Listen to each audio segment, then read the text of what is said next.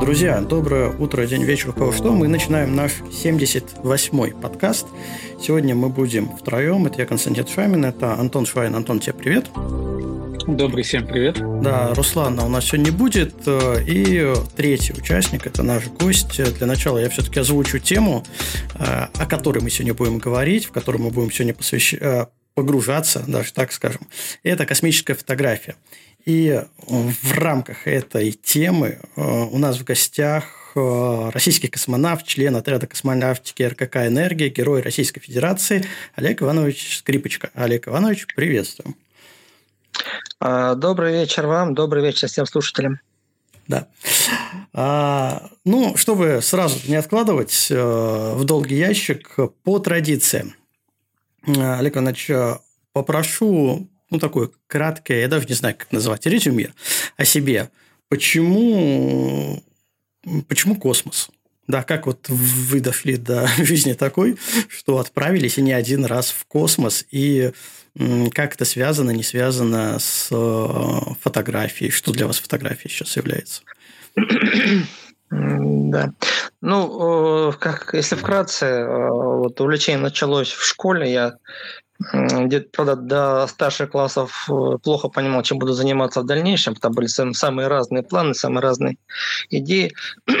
Ну вот в девятом классе, тогда одноклассника случайно узнал, что у нас есть такая организация, была точнее, это отряд юных космонавтов имени Комарова. Мы туда пришли вдвоем, так из любопытства узнать, что к чему.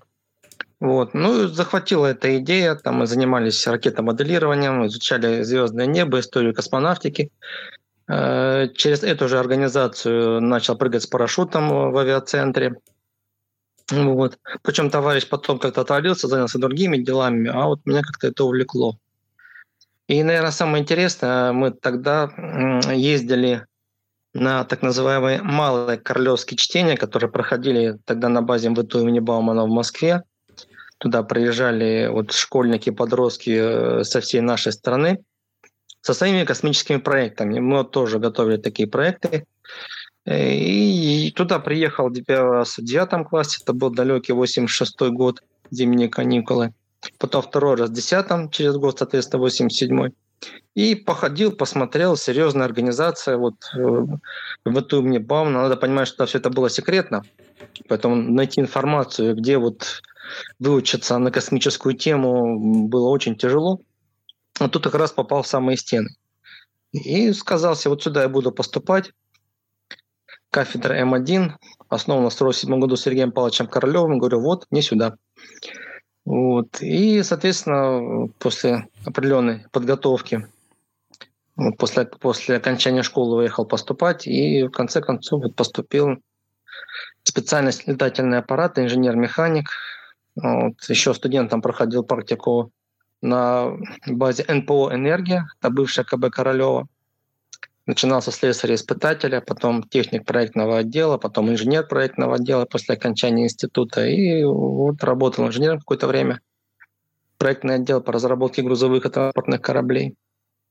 Потом какое-то время в отделе по разработке наземного оборудования для программы «Морской старт». Был ну, такой проект интересный. И, соответственно, через какое-то время сказала, что пора, и написал заявление в отряд космонавтов. Вот. Ну, первый раз не получилось. Там, в общем, порядка трех лет пытался пройти медкомиссию. В конце концов, меня признали годным. И после всех формальных собеседований, вот с этих всех организационных вещей, был зачислен в отряд космонавтов в качестве кандидата в космонавты-испытатели, тоже в таком неблизком 1997 году. Нет, хотел поправить. Тогда действительно существовало разные отряды. То, то есть был военный отряд в Звездном городке на базе Центра подготовки космонавтов. Был гражданский отряд вот, на базе НПО «Энергия», впоследствии РКК «Энергия». Но с 2010 года все отряды были объединены, так что сейчас существует единый отряд Роскосмоса. И я вот с 10 до 2021 а, года был космонавтом Роскосмоса в единой системе. Э, с декабря 2021 года после выполнения третьего полета там уже закончил летную деятельность, сейчас работаю на Земле. Да, выполнено три космических полета. в общей сложности 536 суток за три длительных экспедиции и три выхода в открытый космос. Ну, вообще, вообще классно. 536 э, да, суток – это почти полтора года суммарно.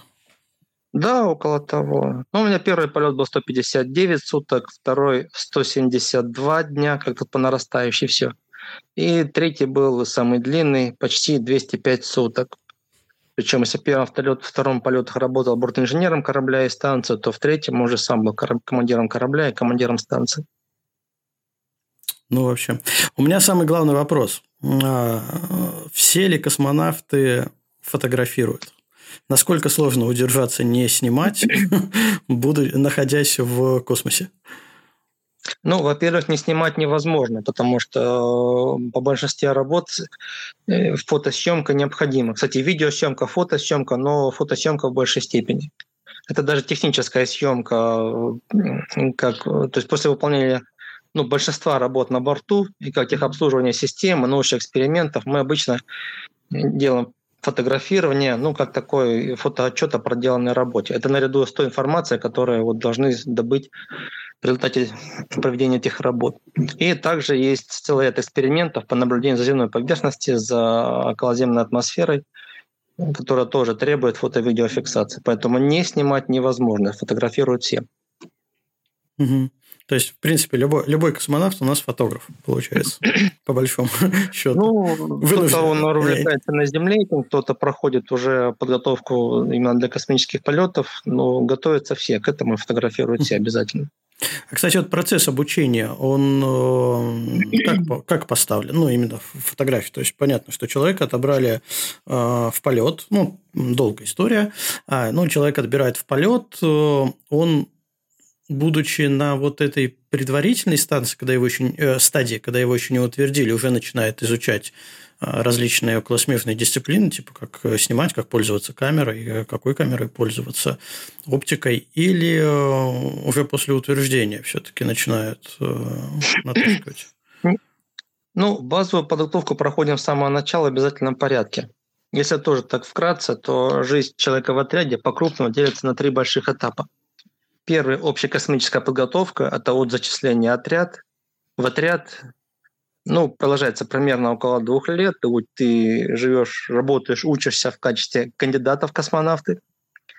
И там проходишь базовые, базовые такие дисциплины. Это, понятно, баллистика, космическая навигация, базовые понятия устройства корабля, космического корабля, космической станции, общие понятия по системам, там и тренировки, конечно, проходишь, там летная подготовка, парашютная, выживание и так далее. И базовые понятия по наукам, то есть чем будешь заниматься в космосе, это там материаловедение, там, биология, биотехнология и так далее, медицина. И фото-видеоподготовка здесь тоже входит в обязательном порядке. Ну, начинается, конечно, с АЗОВ, потому что у всех там уровень разный. Там что mm-hmm. такое фокусное расстояние, выдержка и так далее, и так далее. Я правильно. И первый зачет дается именно общекосмическое. А дальше уже в процессе подготовки конкретной экспедиции уже работаешь при проведении уже тех, при отработке тех экспериментов, тех работ, которые должен будешь выполнять на борту. Угу. А у вас вообще до экспедиции к увлечению фотографией было? Не было? Ну, честно говоря, я не могу сказать, что великий фотограф, значит, на любительском уровне там сфотографироваться в отпуске, там что-нибудь интересное заснять. Кстати говоря, когда ездил на прыжки с парашютом, у меня такая возникла идея, я брал свой фотоаппарат на, ну, на некоторые прыжки и под куполом парашюта снимал землю, там окружающих товарищей, там очень получалось такие Иногда такие получались такие красивые романтичные снимки, значит, купол парашюта на фоне земли и неба. Вот, наверное, такие вот первые снимки с высоты были. Потом на летной подготовке уже в отряде тоже брал с собой иногда. Ну, там просто как уже мобильный телефон. Что-то пытался фотографировать. Но это на любительском уровне, опять-таки, вот серьезно, более-менее серьезно начал э, заниматься фотографией видео именно уже по работе при подготовке к полету. Угу. А родители в свое время интересовались фотографией? Ну, я бы сказал, на том же уровне. на том же Просто мы вот на протяжении, сколько у нас, 78-й подкаст со всех гостей собираем статистику. Так, ну, так мы называем статистика. Кто как приходит э, в фотографию. И на самом деле вот подавляющее большинство все-таки заражаются фотографии от родителей либо родственников. Вот эту первую камеру, которую там, не знаю, отец дал подержать в руках. Э, и все, по наклонной понеслось, как говорится. Вот. То есть тут получается, что первые даже любительские снимки – это снимки с воздуха, да, вот купол, парашюта, из запоминающихся, во всяком случае. Э, и э, получается, что вы забирали все выше и выше. Да, с неба поснимали, из-под купола поснимали, ну, надо из космоса поснимать. Ну, конечно, тем более мы, как я уже сказал, работаем много с камерами именно по работе. Извините за тавтологию.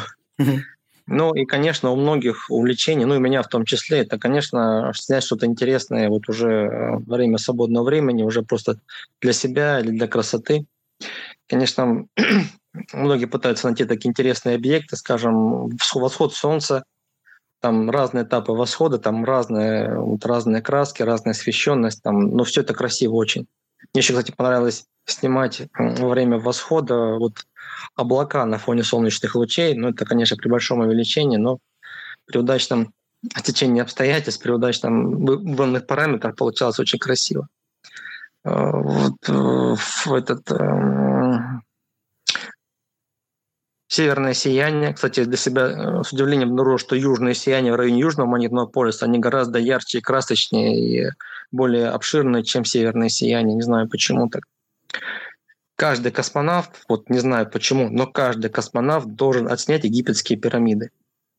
Вроде бы по работе они не нужны, вот, ну, вот для себя, для красоты, что вот ты их видел. Если не из Земли, то хотя бы из космоса. Ну, э, у нас же как э, семь э, чудес света, которые считаются, что все семь видны из космоса. А, удалось, ну ладно, увидеть, наверное, удалось, а снять все семь, кроме египетских пирамид, еще шесть. Так, хорошо. Остается. Напомните, какие еще? Там вроде бы не все из чудес дожили до наших дней. А, Или так. я что-то путаю? Так, у нас туда входят э, э, пирамиды. А, ну да, там у нас Вавилон, висячие сады Семирамиды, э, Олимпия. Э, да, что у нас сейчас? Я сейчас даже открою, посмотрю, что у нас. Висячие, висячие сады? Да. А, Нет, ну там и статуя большая и прочее. Да, да, да, не, не, это уже. Может, да. кстати, не, сами это... видел это, это, все, это, все уже, это все уже не то. А, я, я, я знаете, что заметил? Что получается пирамида Гизы а, это такой космический баян для космонавтов. Ну, может быть, может быть, да. да ну, а, ну подожди, может, разные быть. рассветы, разные закаты. Тут есть чем поэкспериментировать. Закаты очень тяжело снять, потом, как правило, снимают рассветы. Там все а дело а почему, в том, кстати? что космический, Космическое солнце злое, на него нельзя смотреть, соответственно, нельзя наводить э, фото-видеоаппаратуру. Там сожгешь объектив, ну, сожгешь, точнее, матрицу, и можно сжечь глаза, или, по крайней мере, серьезно повредить. Поэтому, а понимаете, чтобы расположиться у иллюминатора, там надо закрепиться ногами там, за какие-то вот веревки, ну не веревки, за ремни или за поручни направить э, объектив в нужную сторону, все это требует времени. Поэтому ждать, пока Солнце начнет уходить за горизонт или, по крайней мере, идет за атмосферу, чтобы потом быстренько расположиться и начать снимать, а процесс э, вот, восхода заката достаточно быстро текущий. Это все на самом деле на практике сделать тяжело. А другое дело восход. Станция идет в тени, ты понимаешь, что скоро будем выходить из тени, и располагаешься с аппаратурой, все настраиваешь, распол направляешь туда, куда надо, и уже спокойно ждешь начала восхода и начинаешь работать. Поэтому, как правило, все космические снимки – это именно восходы. Я имею в виду космические, вот, э, то, что связано с Солнцем. Но что-то снимает закат, ну, как-то, по-моему, это маловероятно. А тут надо еще, наверное, уточнить, что в, с МКС сколько там, 16 восходов и закатов за сутки, получается, Ну, да? 15-16 сутки, да. Mm. То есть, ну, прям это халява, можно сказать. Тут сразу можно. Не, но с другой стороны, 15-16 э, э, рассветов закатов, но и скорость вращения, то есть э, сколько из этих рассветов, да, будем говорить тогда про рассветы, может прийтись на одну точку. Ну, к примеру, взять вот этот баян с пирамидами, можно ли за сутки, ну, фактически сутки земные, несколько, несколько раз фотографировать пирамиды на рассвете? Нет, нет, нет. Снимать наземные объекты на рассвете не получается. Можно только рассвет, поскольку там условия освещенности не позволяют это сделать. Земля еще темная, и мы это не сможем сделать. Наземные объекты можно снимать, когда местное время где-то в разгаре дня. У нас вообще считается, вот если по местному времени, то есть мы работаем по какому-то объекту, и по времени этого объекта там либо раннее утро, либо там уже вечер, то это объекты для съемки, ну, время для съемки неподходящее. Косые солнечные лучи, плюс дымка утренняя или вечерняя, длинные тени, вот это наложение делает объекты, ну, так сказать, трудно различимыми. Поэтому нормальное время для съемки, там местное время, ну, в идеале там полдень там или до после обеда, но вот такое не раннее утро до не позднего вечера, вот так, как-то так. Угу. Ну, то есть дневное время. Да, да, дневное время. Угу. Ну, для ночных снимков, соответственно, ночное время. Да. А что больше нравится, кстати, дневные снимки или ночные снимки? Ну, это разные вещи. Э, просто я вот для себя замечал, когда вот стало более-менее получаться делать дневные снимки, уже пошел, возник интерес к ночным снимкам. Конечно, очень красивые ночные города. Вот э, очень красивые города Персидского залива. Э, там просто море огней. Ну и у нас, конечно, есть красивые города. Конечно, многие, в том числе и ваш покорный слуга, мы пытаемся отснять Москву, как наш столицу, самый крупный город. Но это сделать тяжело, потому что все-таки погода в Москве даже летом не балует, а уже зимой тем более. Чтобы, чтобы была прозрачная атмосфера, минимум облачности. Но у есть несколько красивых снимков, где вот очень хорошо видны московские кольца, прямо различимы все огни. Было красиво в свое время удивил город Батуми. Город небольшой, но вот его набережная она по красоте не уступала и по яркости не уступала самым, наверное, вот таким большим городам Персидского залива. Уже знаю, что-то происходит. Это был один из первых таких ночных снимков. Ну, хорошая иллюминация, значит. Да, наверное. Так, я предлагаю время от времени отвлекаться от нашего между собойчика разговора, потому что в чате у нас возникают вопросы, которые, ну, я думаю, время от времени надо почитывать и задавать. А, вот есть такой вопрос. Космонавты все еще проделывают фокус с колесом автобуса перед отправлением? А, вы знаете, у нас есть определенные традиции, правила, формальные, неформальные. Давайте не буду комментировать. Например, мы то, что могу прокомментировать, мы, например, до сих пор смотрим «Белое солнце пустыни». Сколько раз я его смотрел, я сам не помню, но каждый а раз... Почему? Вот с чем связано, экипаже, кстати? В основном экипаж. Ну, с чем связано вы знаете, именно говорят, «Белое солнце вот, пустыни»? Фильм этот. Просто традиция сложилась так. В свое время это был один из самых, по-моему, вот в свое время это был один из самых ярких наших фильмов. Вот такой он интересный, но мне кажется, он как-то вот, э, нетипичный советский фильм, скажем так. Mm-hmm. То есть там элементы вестерна, элементы вот таких приключений, и вот товарищ Сухов, в моем понимании, такой, он, конечно, красный солдат, но вот по фильму он так больше напоминает такого русского солдата, который может и кашу из топора сварить, и с драконом справиться, и, и бандитов разметать, и так далее. Вот. Может быть, это именно и привлекло в свое время. Просто, ну, просто однажды кто-то посмотрел, полет прошел без замечаний, нормально стартовал, отработал, вернулся, и все стали смотреть после этого. То есть, ну, Ну, вот, кстати, это меня натолкнуло на другой вопрос. А, насколько много суеверий вот у летчиков есть, да, вот эти это крайний полет, э, а не э, последний. А в космосе, в космической ну, отрасли ну, вообще есть, такое, есть да. да, очень, очень много, потому что, ну, вообще технически сложная штука, не за все, наверное, можно, может отвечать человек, своими поступками, не поступками, много автоматики, много, наверное, что-то проходит. Не всегда штатно. Ну, да, скажем так, не все от человека зависит, вы хотели сказать, да. Угу. То есть, ну, процент суеверия, он такой. И, наверное, белого солнца пустыни тоже можно к этому отнести, да? Ну, да, да. Что, было бы неплохо пересмотреть перед полетом, да. Хуже не будет. Э, есть такой документальный фильм «Белое солнце Байконуры». Там перечислены вот наши такие традиции, суеверия. Если кому-то интересно, можно посмотреть. О, «Белое солнце Байконура». Вот. Да, надо. Я, я с удовольствием посмотрю. Но, кстати, да, но, кстати, вот из таких вот, э, ну, не знаю, суеверий, формальных, неформальных правил, ну, большинство не летавших космонавтов избегают давать автографы до первого полета. Где-то какие-то встречи бывают, поездки, там фотографирование, это пожалуйста. Но автографы э, до первого полета не не.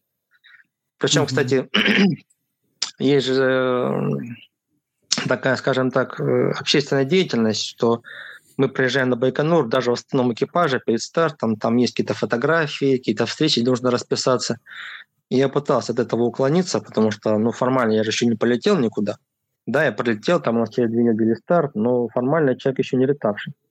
Но мне тут же сказали, все, нечего, ты сюда приехал, обратной дороги нет, так что бери, иди расписывайся. И вот. После этого начал давать автограф. До этого не. Понятно.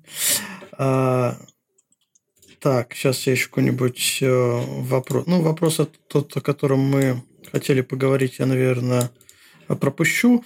Как часто техника обновляется, фототехника обновляется на ну, космической станции? Как часто она ломается, наверное, давай так вот сформулируем. Ну, тут тяжело, понимаете, вести статистику. У меня первый полет был 10 мы стартовали там в октябре 10 вернулись в марте 11 а второй по ряду причин был аж в 16 году, то есть где-то через 5 лет после возвращения. За это время, конечно, много чего поменялось. Вот. Третий был в девятнадцатом году, получается, через ну, три, чуть больше, чем три года после второго. Вот. Но, конечно, обновляется. Самая основная проблема для э, фототехники – это, конечно, повышенная радиация, потому выбивается матрица.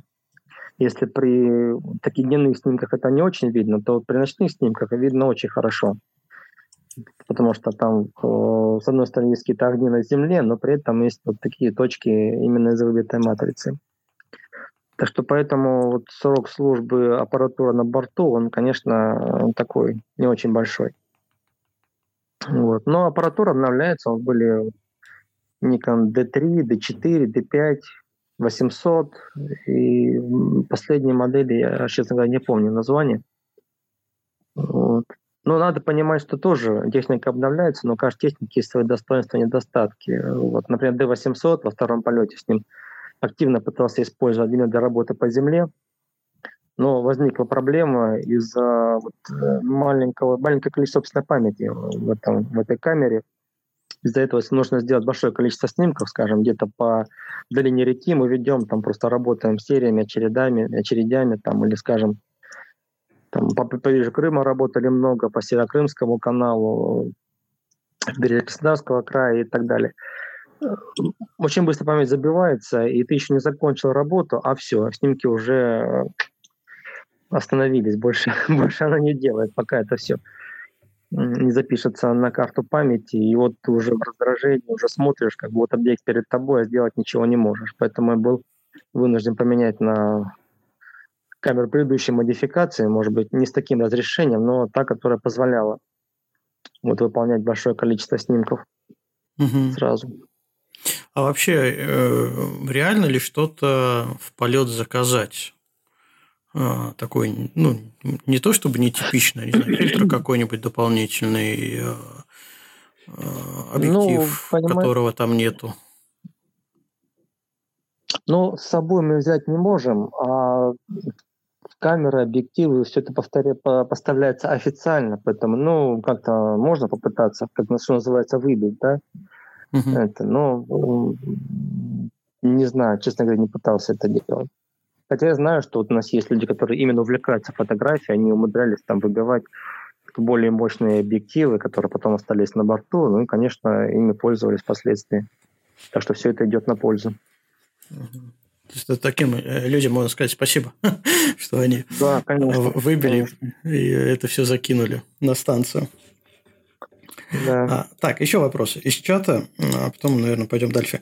А какие именно задачи ставятся по съемке земной поверхности? В чем а, может преимущество или, или предпочтение снимков со станции в отличие от спутниковых снимков?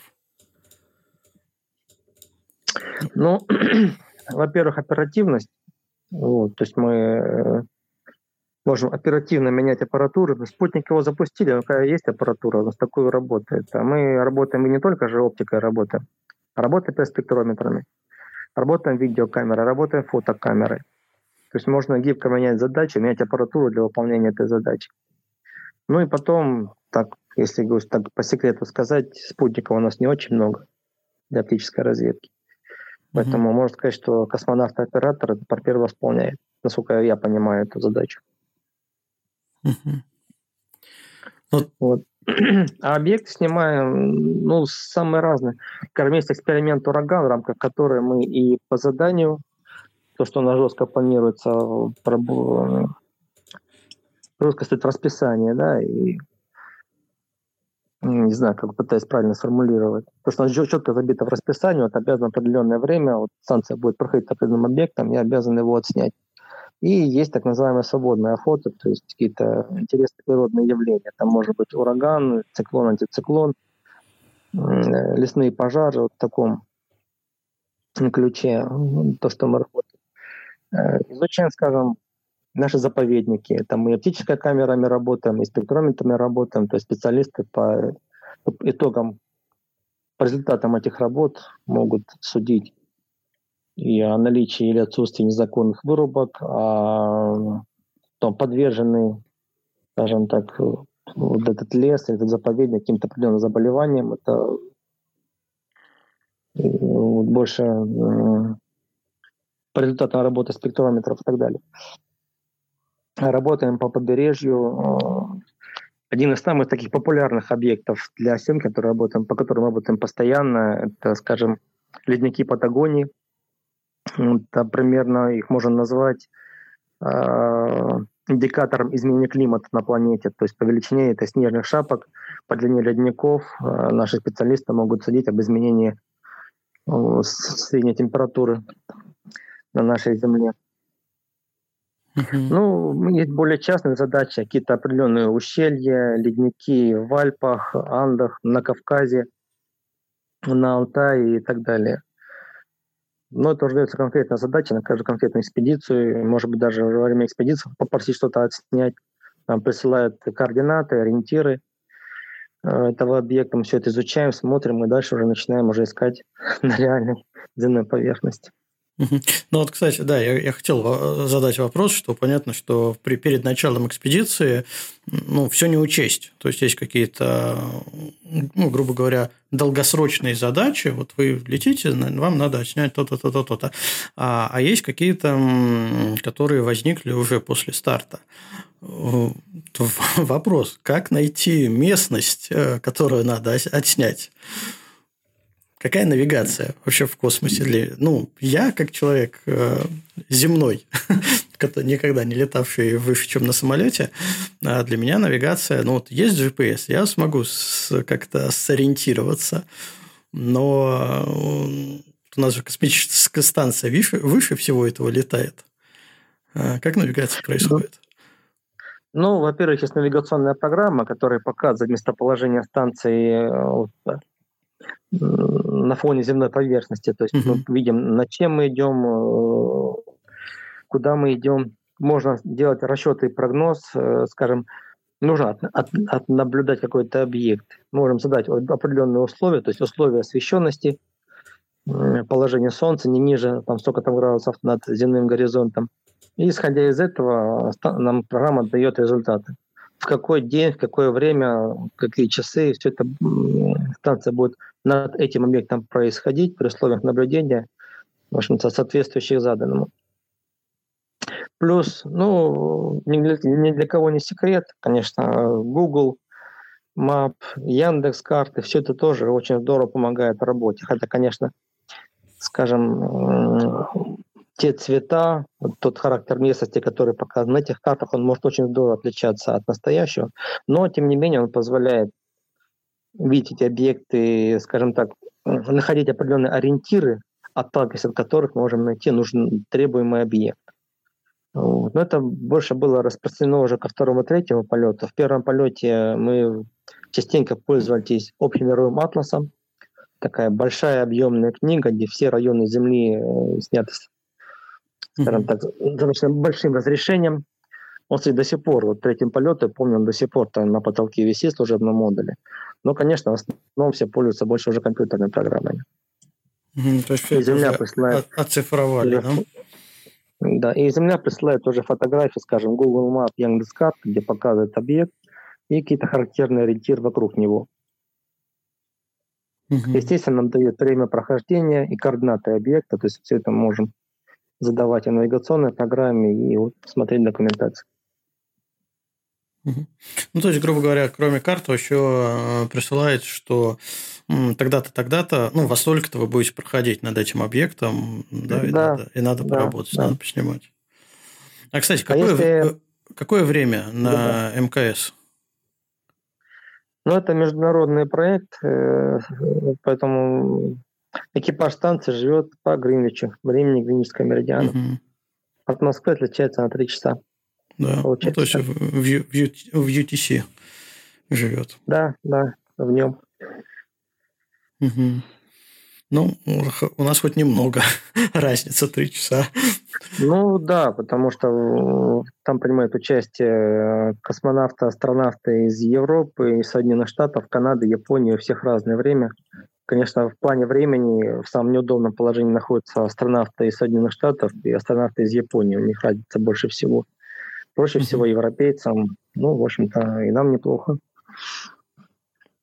Но мне кажется, что это же как э, с джетлагом. То есть э, ты просто привыкаешь э, довольно быстро к какому-то времени ну, и по нему живешь. Все же расписание корабля тоже ведь по Гринвичу идет. Ну да, конечно, конечно. Угу. Единственное неудобство, скажем, связь там, скажем, с родными и близкими. Сейчас со станции можно, используя спутник канала связи, позвонить на Землю, что в любой город по любому, по любому номеру. Это что-то вроде IP-телефонии, наверное, знакомый термин. Uh-huh. А что вот в этом плане неудобно. И также бывают сеансы радиолюбительской связи, там, со школьниками, студентами, когда станция проходит над каким-то городом, там собираются представительные заведения. Есть на борту радиолюбительская аппаратура, все знают длину, этой стан... длину волны этой станции. Uh-huh. Вот. Можно самому включить так, с кем-то пообщаться, но чаще всего нам дают время где-то организовывать такое мероприятие на базе обычного университета или там какая-то общественная организация, и мы проводим такие сеансы связи. Угу. Лично разговаривали со школьниками? Да, конечно, и не только нашими. Там почему-то были сеансы связи из Чили, из Бразилии, и еще. Какой самый, самый часто задаваемый вопрос школьники задают? Почему вы решили стать космонавтом? Это вопрос, который задают чаще всего и на который сложнее всего ответить. Это то, с чего мы ну, подкаст конечно, начали, да? Ну, в общем, да. Ну и, конечно, много вопросов, касающихся житья-бытия на станции, как э, космическое питание, режим дня, он больше на эту тему. Хорошо. А, так, не могу не задать вопрос из чата. Напоминает уже неоднократно про плоскую землю. Плоская у нас земля или не плоская? Ну, знаете, вот когда был первый старт, мы стартовали в ночь на 8 декабря 2010 года. Мне, конечно, очень хотелось посмотреть на Землю с высоты. И когда корабль вышел на орбиту, то есть получили прощальный такой толчок от третьей ступени. И после перегрузок введения вдруг оказались невесомости. Конечно, первым делом я как бортинженер сидел с левой стороны от командира, у меня, был иллюминатор. Э, посмотрел в иллюминатор, увидел ярко освещенную землю, черное небо, такой изогнутый горизонт. То есть своими глазами видел, что Земля на самом деле круглая. В школе нас не обманывают. После этого началась, конечно, работа по проверке бортовых систем и корабля сразу после введения. Но сначала обязательно посмотрел в иллюминатор. Убедиться. Вот, что Земля да? круглая. То есть китов нету. Да. Слонов, китов нет. Ну, Черепахи. я так одно время шутил, что когда там чьи-то лапы торчали за горизонта, но учитывая mm-hmm нынешнее увлечение плоской землей, уже не знаю, в шутку или всерьез, решил, что так больше не шутить. А вообще такое, ну, личное отношение к людям, которые... Ну, э, я, во всяком случае, для себя их немного разделяю, этих плоскоземельщиков, потому что есть те, которые ну, как говорится, just for fun, ну, по приколу, да, так ну, шутят на, насчет плоской земли. Но есть же и люди, которые откровенно а, в этом убеждены, уверены. Вот какое отношение к ним может быть человек, который побывал в космосе? Ну, на самом деле, мне тяжело представить, в каком вот мире живут эти люди. Вот. Ну, понятно, что каждый из нас живет в своем мире, да, в мире своих представлений об окружающей действительности. Вот то, что мы себя в голове формируем, э, эти люди тоже живут в каком-то своем мире. Вот его представить не очень тяжело. И на самом деле не тяжело понять, как может взрослый человек э, вот, в трезвом уме, как это сказать, в здравом уме, точнее, и при полной памяти вот, абсолютно серьезно вот что-то подобное заявлять. Я не знаю, к этому относиться, честно. Просто не знаю. Ради шутки, я... ради прикола, мы сами часто прикалываемся. Но воспринимать это серьезно я просто не могу. Я даже ну, не пытаюсь рассуждать на эту тему. Боюсь. Каждый сходит с ума по-своему, не знаю. Да. Боюсь просто заразиться этой теорией. Да, ну, вдруг, вдруг это передается, да, каким-нибудь путем. Нет, я думаю, что если человек вот, в адеквате, то он такой, таким не сможет заразиться. Да. Так, ладно, погнали дальше. Олег Иванович, а, вопрос. Да. А, вот мы уже так вкратце упомянули, что а, довольно интересно снимать э, различные явления Э, типа северного сияния. Вот э, что самое, может, запоминающее или какое-нибудь там, что удалось снять э, необычное в практике было? Так, ну, необычные даже не знаю, тяжело что-то... Ну, либо редко. Ну, например, из такого, что мне э, приходит на ум, из Есть редкого... вещи, которые удивляют. Не то, что не потому, что они что-то себя особо представляют, а просто не понимаешь причины возникновения. Вот.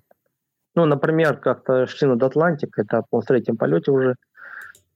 Ну, над Атлантик идем, под нами вот сплошной облачный ковер, такой облачный покров. И вдруг прямо над океаном, то есть там ну, нет никакой земли, даже по навигационной программе нашей посмотрел, где мы идем, просто океан и океан. И в облаках идеально круглое отверстие. Ну, несколько сотен метров, но если с орбиты хорошо видно, там может и километр и больше. То есть просто идеально круглое отверстие, ни завихрений, ничего. То есть нет там, знаете, как бывает циклон, антициклон, там глаз uh-huh. тайфуна. Просто облачный ковер и идеально круглое отверстие в облаках видно океанскую воду сквозь него.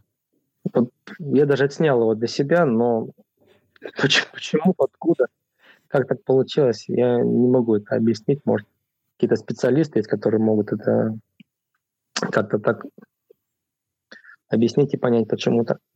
Но опять-таки это не то, чтобы там какое-то что-то такое яркое, красочное, что-то. Вот просто вот непонятно было. А так э,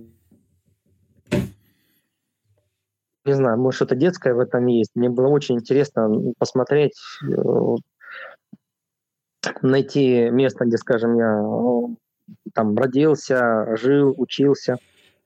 А, потом я сам родом Ставропольского края, потом долго мы жили в Запорожье, нынешняя Украина. Я отснял вот эти города, город, где родился, нашел там, где там бывал в гостях у родственников. Mm-hmm. Запорожье нашел дом, где мы жили. Вот. Ну, естественно, не прогресс, остров Хортица, все это очень красиво и хорошо видно. Москву не мог снять очень долго. Первый полет был зимним, а понятно, какая зима у нас здесь, в Москве, Подмосковье. Уже даже отчаялся, уже думал, что все, в первом полете я нашу столицу так и не увижу.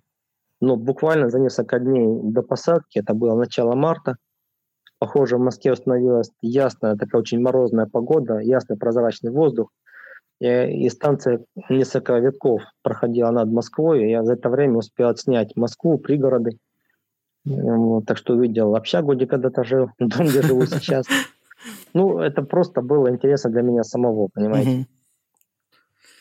Вот. Очень интересно работать по Кавказу, скажем, Эльбрус прекрасно виден, отдельно стоящая двуглавая красивая гора. В первом полете у меня было почему-то такое увлечение вот именно по вулканам.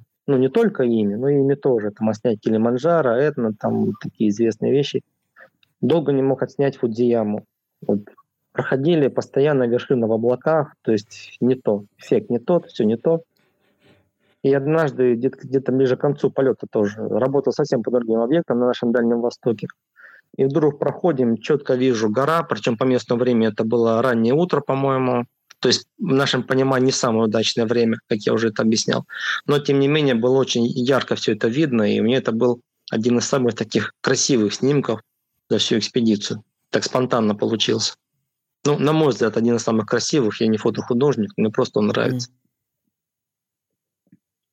Это речь сейчас про Фудзи, Фудзияма, да? Да, про Фудзияма, да. Да, я его в чат скидывал как раз да? минут, минут 10, э, минутами 10, ранее, да, закинул в чат, да, и как раз э, ребята там уже посмотрели на эту фотографию. Угу. кто есть в чате.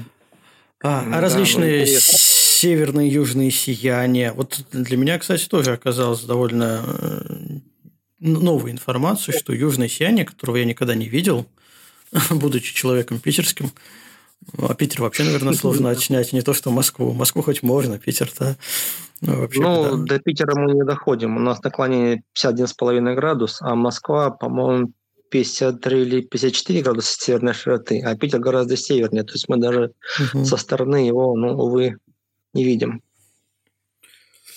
О, да. А, вот э, сияние. Насчет сияний. Э, были интересные? Или они все уже потом... Я же так понимаю, что все-таки ну, из космоса их видно намного лучше, чем из Земли, во-первых. Во-вторых, чаще, потому что облачный покров не мешает. А не приедаются ли они? Есть ли интерес их снимать? Или уже никто ну, не снимает? Нет, снимают многие, а, вот, но я видел северное сияние и южное сияние, где-то юго-западнее Австралии, там бывают целые поля, то есть станция идет, и просто видишь под собой, ну, где-то в стороне такое целое поле, такое свечений. Много пытался работать, много пытался отснять, но, каюсь, вот нет ни одного снимка, который, которым я был бы полностью удовлетворен его качеством. Может быть, я такой фотограф, или на самом деле очень тяжело вот эти все изменения, вот эти все переливы вот, зафиксировать вот, на неподвижный снимок, на фотокамеру. Может, у кого-то получается то работать ну, профессионально или увлекается этим серьезно. Я много раз пытался, вот, изменяя параметры, параметры самой камеры, но что-то получалось. Конечно, получалось, есть такие снимки. Но чтобы сказать, что мне вот понравилось все, что я отснял. Вот, к сожалению, не могу такого сказать. Но смотрится очень красиво, конечно. Я имею в виду вживую с бортостанции. Угу. Ну, видео, в принципе, наверное, можно, да, дополнить. Не ну, вот на видеокамеру видео. еще тяжелее там а, подобрать ее параметры. Угу. Это общем... нужно полностью затемнить отсек, чтобы не было ни одного блика ниоткуда, а рядом аппаратура, она тоже дает какие-то свечения, это бликует. Это... Ну, в общем, это требует хорошей организации съемки.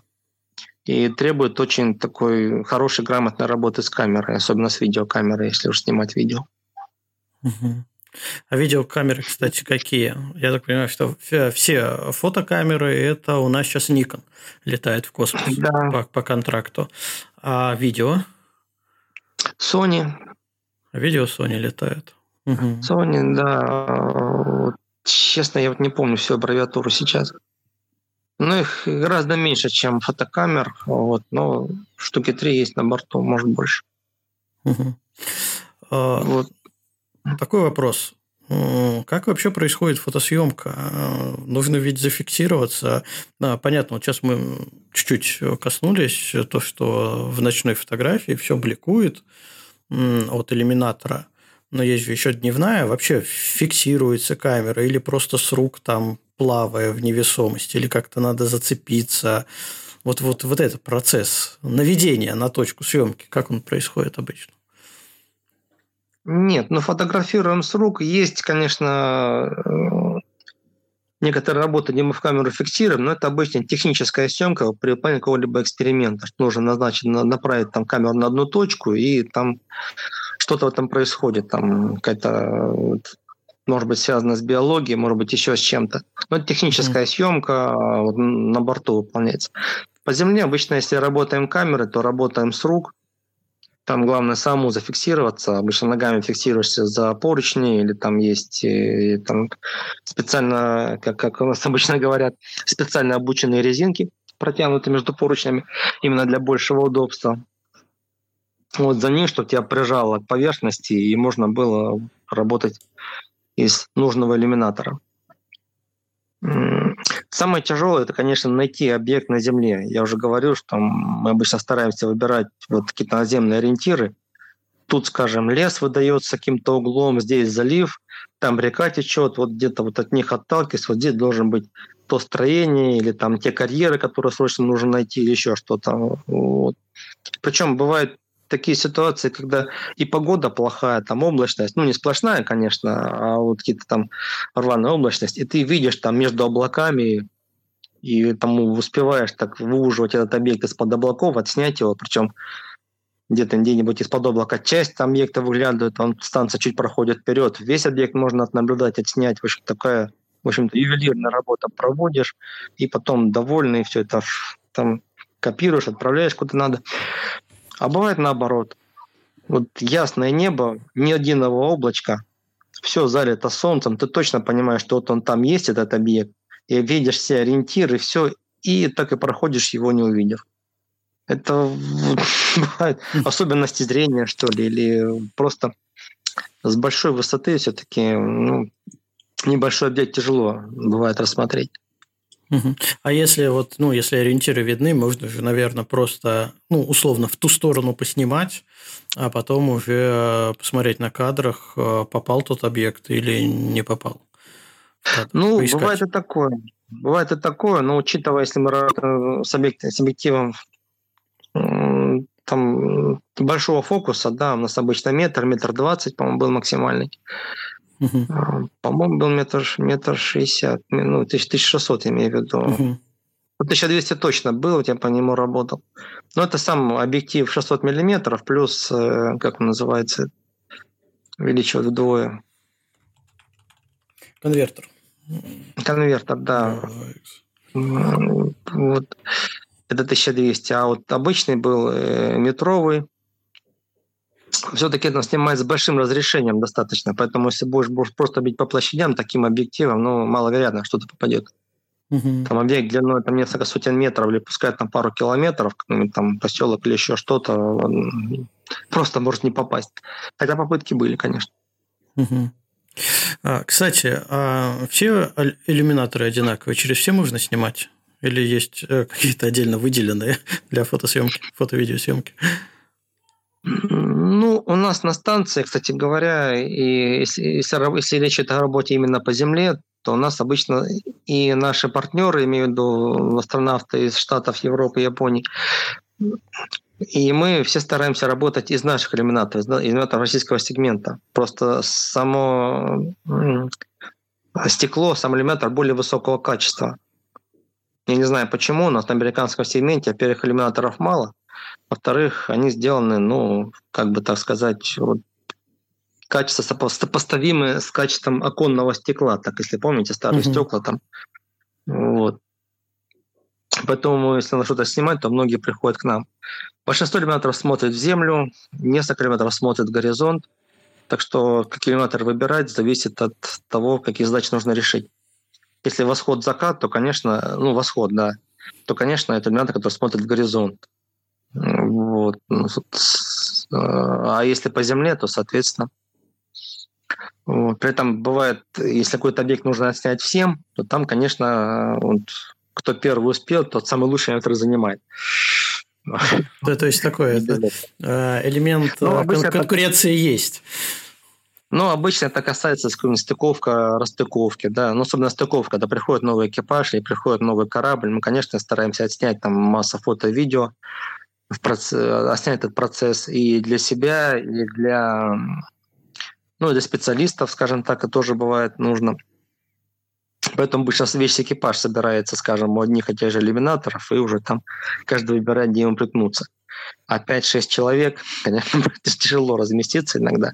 Но ничего, находим общий язык, а, вот работаем.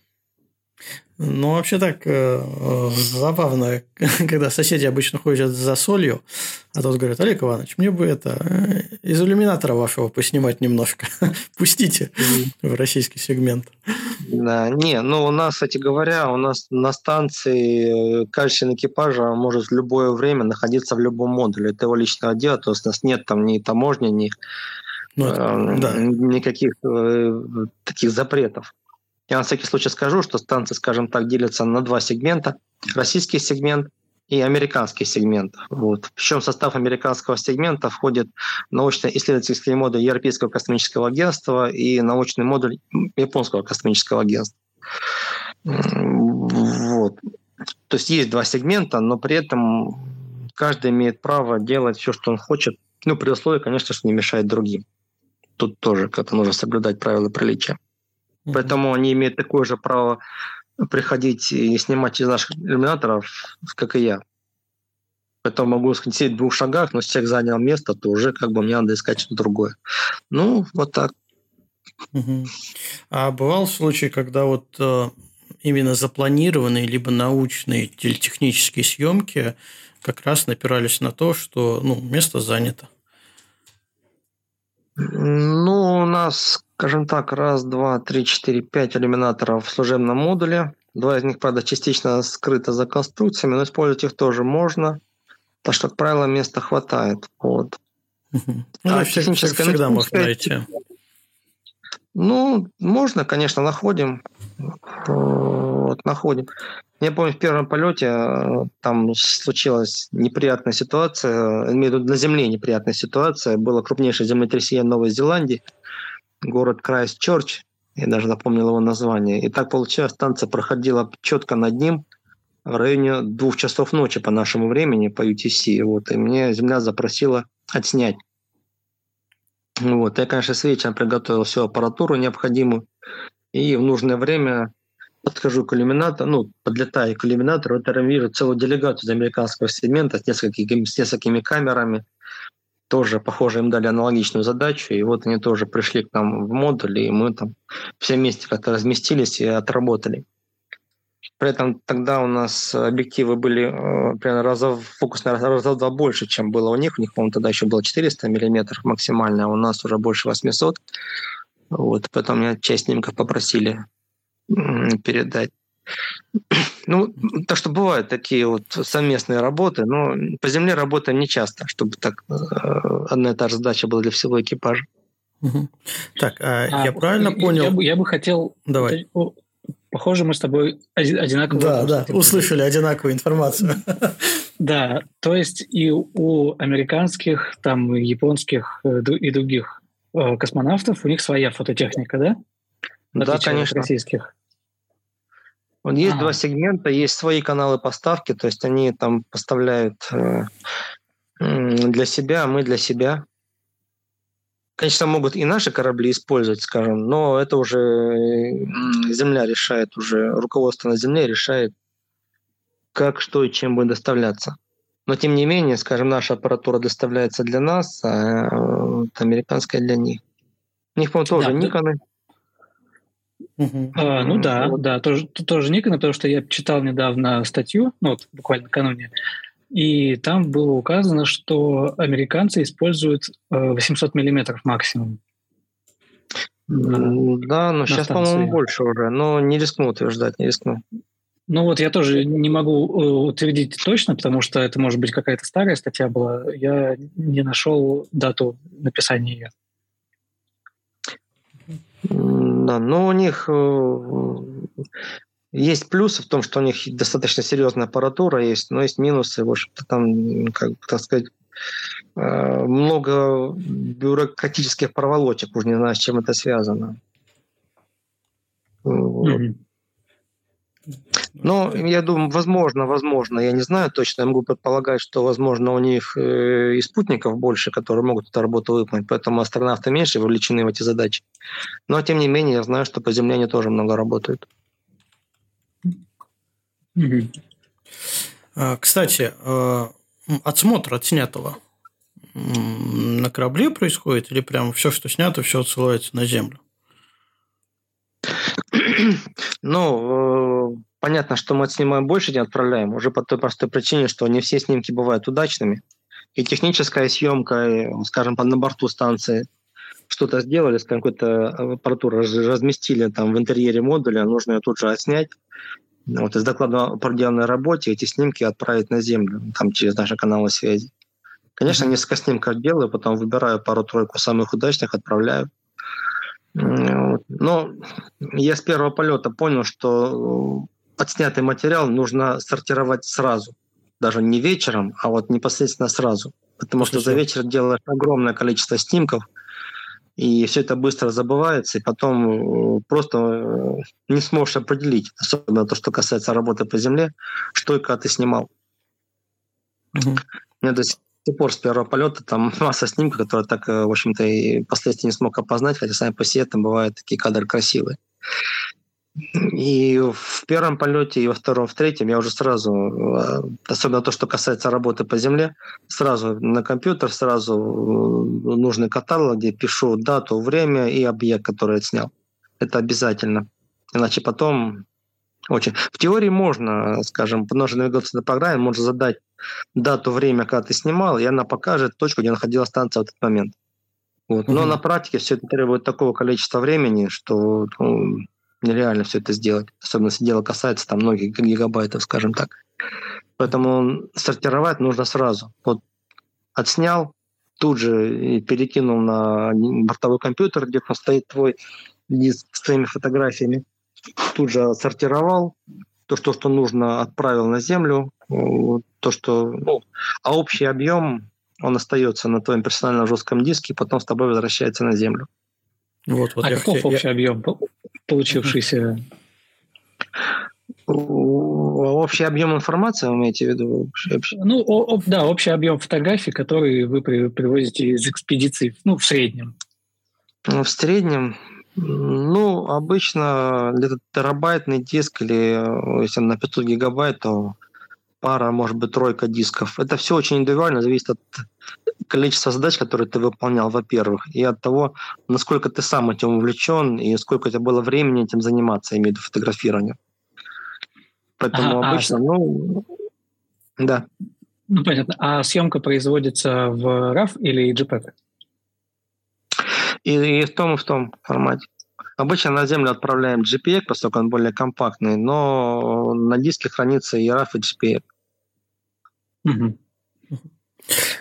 Так, а и тут еще вопрос да. в ча- из чата прям по, по теме сейчас прилетел. А каким ПО сортируются и обрабатываете ли вы фотографии?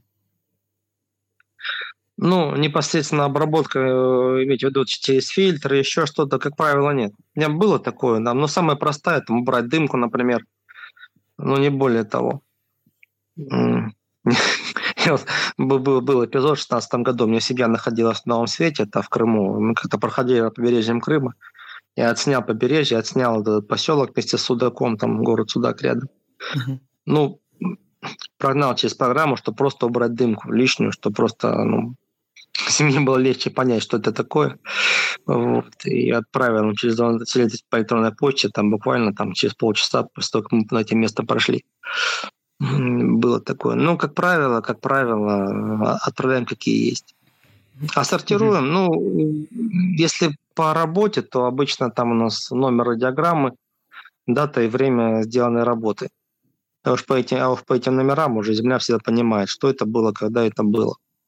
Если для себя, то я пришел к выводу, что множить сокращения, там множить все будущие проблемы, поэтому там отснял, скажем, Персидский залив, так и пишу. Персидский залив, такая дата, такое-то время. Отснял там пирамиды в Гизе, так и пишу, пирамиды. Вот, ну и так далее. То есть, по, по сути, все это хранится до земли, и потом уже на земле разбира... разбирается, да. обрабатывается Но... при желании. Да, конечно, все снимки, которые мы сделали на борту, вообще любая информация, все, что мы добыли на борту, это научные какие-то эксперименты, фото, видео, технические для себя, все, что я делаю, все, что хочу отснять, там просто то, что мне интересно. По факту это все принадлежит э, госкорпорации Роскосмос потому что все это сделано в служебной командировке и на служебной аппаратуре. Другое дело, другое дело, что я могу потом взять снимки, которые я сделал, и использовать их в некоммерческих целях.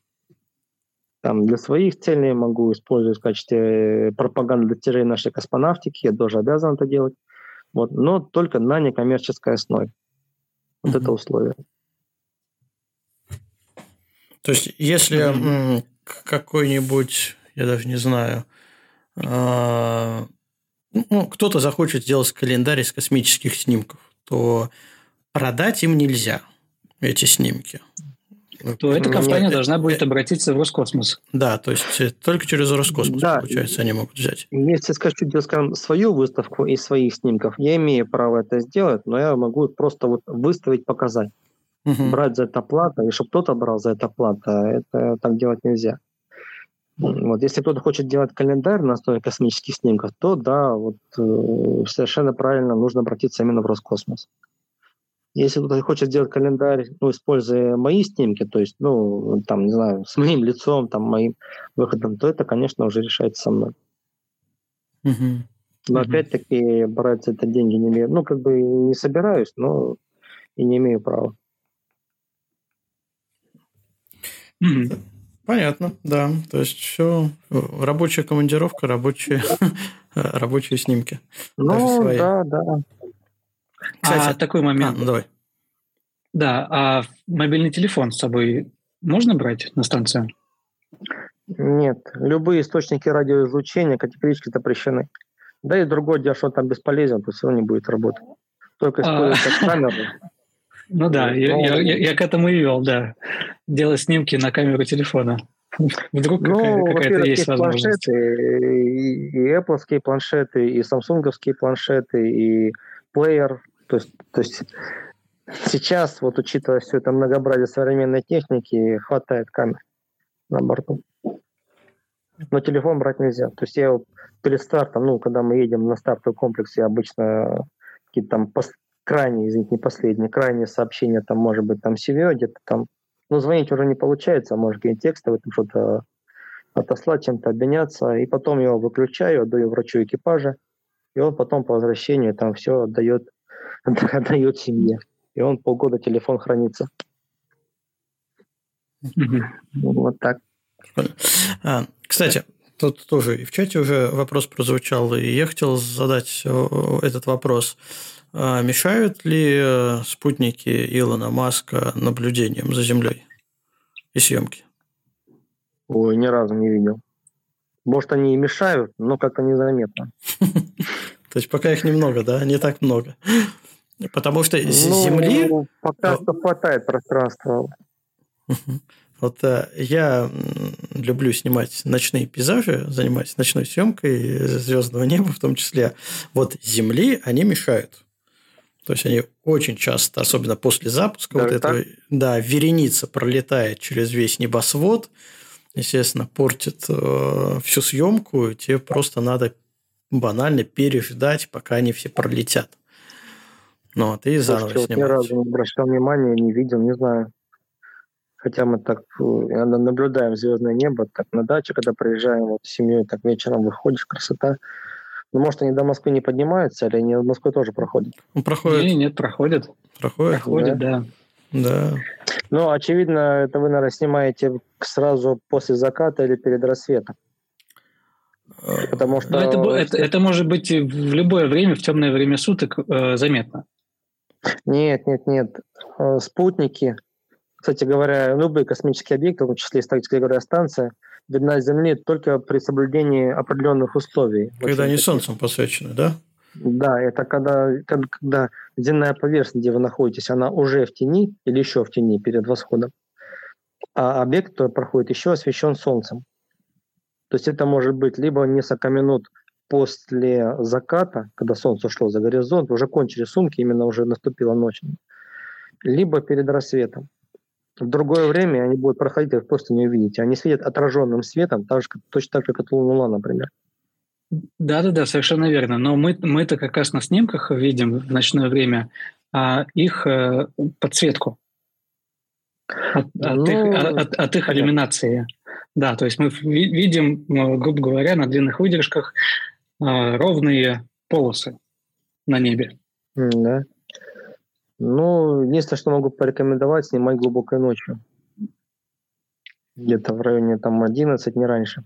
Ну, имею в виду, там, не знаю, час-два после заката. Тогда уж точно никто не помешает. Ну, правда, надо посмотреть, на какой высоте они летают, тогда будет понятнее, через сколько времени после заката можно будет уже гарантированно без проблем начинать съемку. 340 километров у них орбита. Высота. 340 километров. Ну, сопоставимо со станцией. Вот в первом полете станция летала э, на 300, кил, на 300 километрах, в втором и третьем она уже поднялась на 400. Вот сейчас 400 километров высота у нее. Ну, так что они будут видны, я так предполагаю, минут 10-15 после заката. Вот примерно так. По идее, после этого времени, если они сами не светят какими-то своими там, ну, сверхмощными прожекторами, я так фантазирую, то их не должно быть видно после этого времени. Ну, я, я их э, видел и снимал, и за полночь. Э, да? Да, частенько. Так, ну тогда надо э, заняться этой темой, мне самому любопытно стало. Хорошо. Вот. Ну, короче, Земли они мешают. Причем. Причем я разговаривал, был в Крыму в астрофизической обсерватории, разговаривал с, там, с научными сотрудниками, которые наблюдают дальний космос, и задал им точно такой же вопрос. Вам-то они мешают? Они говорят, а нам не мешают. У нас настолько узкий угол зрения телескопов, ну, мы там куда-то в дальний космос смотрим, что а, даже случайное попадание Старлинка в этот сектор, ну, оно там на уровне погрешности находится. Говорит, пока нам это не мешает. А вот обычно... Ну, может быть, по той же причине, да, если бы ну, конечно, ради телескопа там другие параметры совершенно, но если мы да. работаем по Земле с большим увеличением, может быть, конечно, надо будет интересно снять и, как сказать, площадные снимки, там горизонт, там, скажем, виден там в, в часть континента, вот на фоне океана, где-то в стороне от станции. Ну, может быть, для таких снимков они, наоборот, слишком маленькие, поэтому на фоне там этого зерна их тоже не видно. Вот не знаю. Кстати, mm а с МКС космос снимают? Или ну, нет ни, ни задач, ни желания? Есть, э, не знаю, там Хаббл, э, который этим ну, занимается? Каких-то задач э, именно для работы с оптикой нет, мы в основном, если работаем, то мы работаем по земле, по, скажем так, какие-то объекты за пределами станции, то это обычно Земля, либо околоземная атмосфера в лучшем случае. А, но для интереса, конечно, всегда было интересно отснять Луну, отснять какие-то звезды, э, вот, э, какие-то созвездия видны э, именно если станция проходит в тени в ночное время. суток по местному времени. Вот. Но по факту, честно говоря, вот та аппаратура, которая у нас есть, э, ну, я мне скажу, что очень интересно. Луну, да, вот Луна, э, она без тех искажений, которые носит в атмосфера, получается яркой, четкой, красивой. Это есть. Но там еще другая проблема. У нас практически вот при той ориентации, в которой летает станция, все иллюминаторы смотрят либо в землю, либо в горизонт. Поэтому вот какой-то объект снять, который находится над нами, ну, это очень тяжело. То есть выбираем иллюминатор, который смотрит в горизонт, и уже там пытаемся что-то понять, что-то найти. Угу. Да, понятно. Кстати, вот вопрос хотел задать по поводу различных фильмов художественных про космос. А, там очень часто присутствует такая э, штука, как иллюминатор, который смотрит в космос. То есть, если взять... Ну, понятно, что это художественные фильмы все-таки. Кстати, про фильмы. Есть какой-нибудь любимый фильм, про космос, который с удовольствием пересматривается. Это первый вопрос. А второй, сразу, мне кажется, их надо парами задавать. А не мешает ли профдеформация космонавта, который знает, как все это устроено на самом деле, а, смотреть фильмы про космос? Вообще, я думаю, это все индивидуально. Там каждый человек, все мы люди разные, космонавты тоже люди разные. Это может быть каждый по-своему это воспринимает. Ну, лично для вас. Вот. Для меня вот, один из любимых фильмов всегда был это «Космическая Одиссея» Стэнли Кубрика. У меня даже была такая сверхидея. Очень хотел взять его с собой и посмотреть его на борту. Mm-hmm. Вот, даже взял там флешку там с фильмом. И как-то в один из там, ну, уже прошла там неделя, две на станции, уже как-то акклиматизировался, уже как-то более чему-то научился жить и работать там.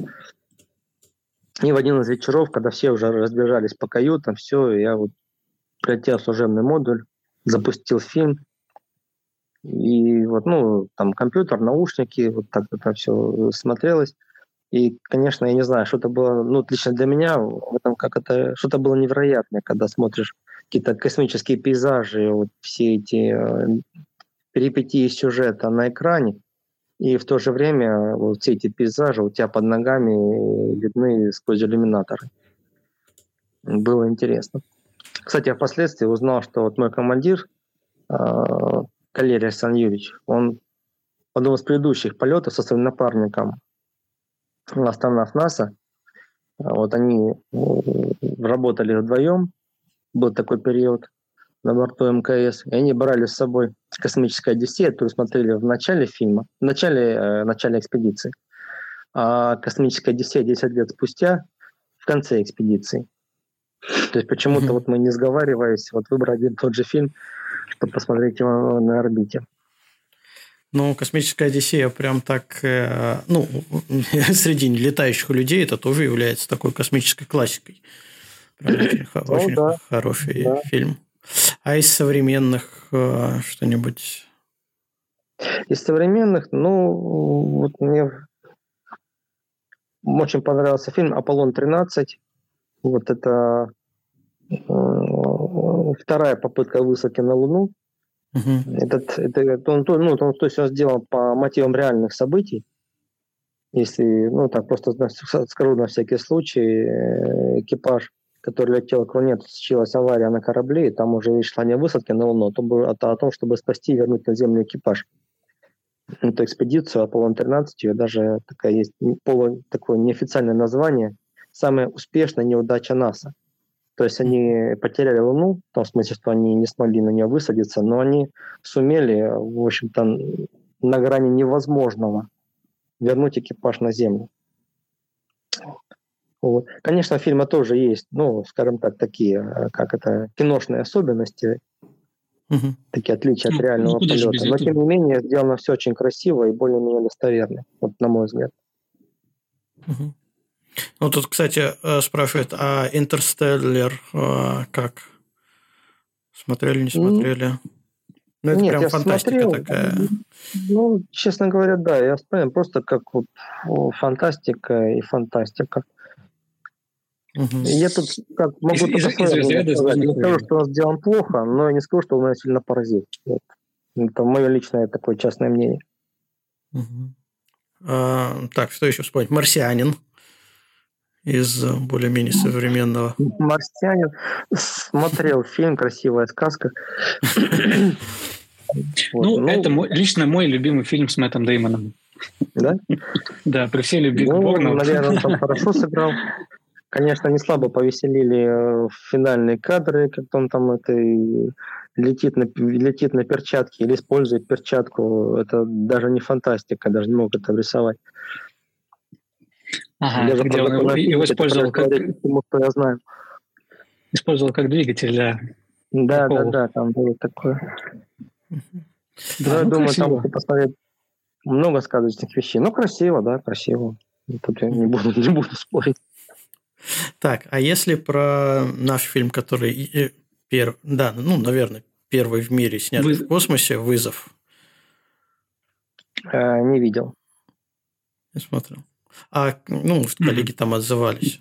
Просто, ну, прецедент-то интересный с точки зрения, что действительно сняли, попытались снять художественный фильм а, через фактический полет в космос. Да, то есть материал реально был какой-то, э, часть материала реально была снята в космосе. Понятно, что фильм все равно художественный, вот эти все элементы приукрашивания, каких-то неточностей, они, ну, сто процентов присутствуют. Я просто сам еще не смотрел этот фильм, но, но тут в чате очень просили про него спросить, а, насколько все это интересно, ну, может быть, интересно. Вообще, насколько надо было лечить, если честно, в космос-то, чтобы такое снять? Вот, э, пожалуйста, марсиане сняли, не летая в космос. Интерстеллар, тем более не летая в космос и через черную дыру. Или это такой, не знаю, просто мы можем так сделать. Пиар. Э, так, Пиар-ход Первого ну, канала. Давайте, давайте я скажу так. По этому поводу есть официальная позиция Роскосмоса, и вот я только могу ее озвучить сейчас. Вот. Хотя, наверное, вы и так ее знаете. Mm. Вот. А по поводу надо, это лучше обращаться туда, в руководство, потому что это не идея космонавтов была этим заняться. Это все, это все, все, все такие вопросы надо адресовать, наверное, продюсерам, да, и создателям картины. Ну, тот, да. тот, тот, кто принимает решение и договаривается. Да, вот, лучше к ним. Угу. Так, понятно. Да, по, по, по, понятно. Да. По Вызов. поводу кино. Да. Но, кстати говоря, «Вызов» мне понравился как художественный фильм. Я получил удовольствие от просмотра. Ну, все может быть. Я не могу сказать, что он там плохой или хороший. Просто так получилось, что там 12 апреля была официальная премьера, а я в это время был в служебной командировке. Там ну, очень часто вы понимаете, что 12 апреля это для нас это самый, самый напряженный праздник, потому что космонавты на расхват по всей стране. Поэтому я был в командировке, там тоже, так сказать, э, участвовал в праздничных мероприятиях в рамках города, с школьниками, студентами. Поэтому на официальном примере фильма не было, а вот как-то смотреть в личное время пока не собрался. Ну, это у меня так. Я как-то премьеру пропустил, когда она была, гремела. А вот э, при всей моей любви к ночному небу, пока как-то не нашел время посмотреть. Ну, знаете, вот из наших таких новых фильмов, отечественных, mm-hmm. там сняли несколько фильмов, вот, честно говоря, вот мне как-то э, больше всего задел «Салют-7». Фильм абсолютно сказочный по своему содержанию. Там даже, он хоть вроде как бы сделан по мотивам реального полета, но там столько изменений, что они даже изменили э, имена космонавтов. Вот. Хотя я думаю, что и реальный и полет, он очень сама реальная история, она очень интересна. Там есть по этому поводу документальный фильм, по-моему, даже не один. Но «Салют-7», вот, художественный фильм был сделан именно по мотивам. Mm-hmm. Вот, э, сюжет, ну, э, события там какие-то абсолютно сказочные, но сделан настолько динамично и реалистично, что я, например, был на его премьере в Кремлевском дворце съездов, там, причем смотрели представители ракетно-космической отрасли, это, по-моему, тоже было в районе 12 апреля. То есть смотрели, ну, люди близкие к этой теме, которые что-то понимают. Но и все равно это настолько задевало, что даже время от времени в зале были аплодисменты, хотя это не театр, это именно фильм.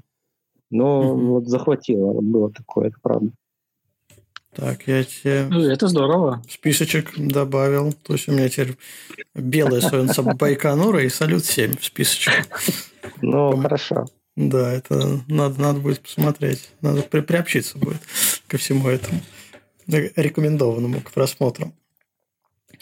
А... Ну, еще раз говорю, там события совершенно сказочные, но вот именно сделано очень так динамично. Нет, я, я, я, я смотрел один раз, но меня захватило. Нет, я лично абсолютно спокойно отношусь к тому, что в принципе в художественном фильме все равно есть какие-то, ну, нельзя их, это не документально. Есть документальное кино, которое максимально снимается правдоподобно, да, есть художественное кино, которое снимается с элементами, ну, нельзя это, наверное, назвать выдумки, а вот таких приукрас. Художественный вымысел. Да-да-да, интерпретации событий ну, каких-то, да. да. Наверное, да.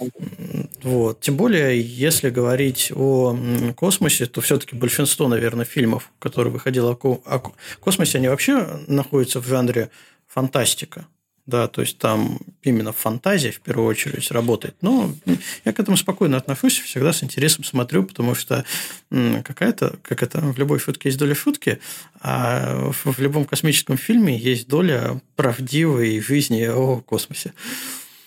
На мой взгляд. Могу, конечно, ошибаться, но с интересом смотрю такие фильмы.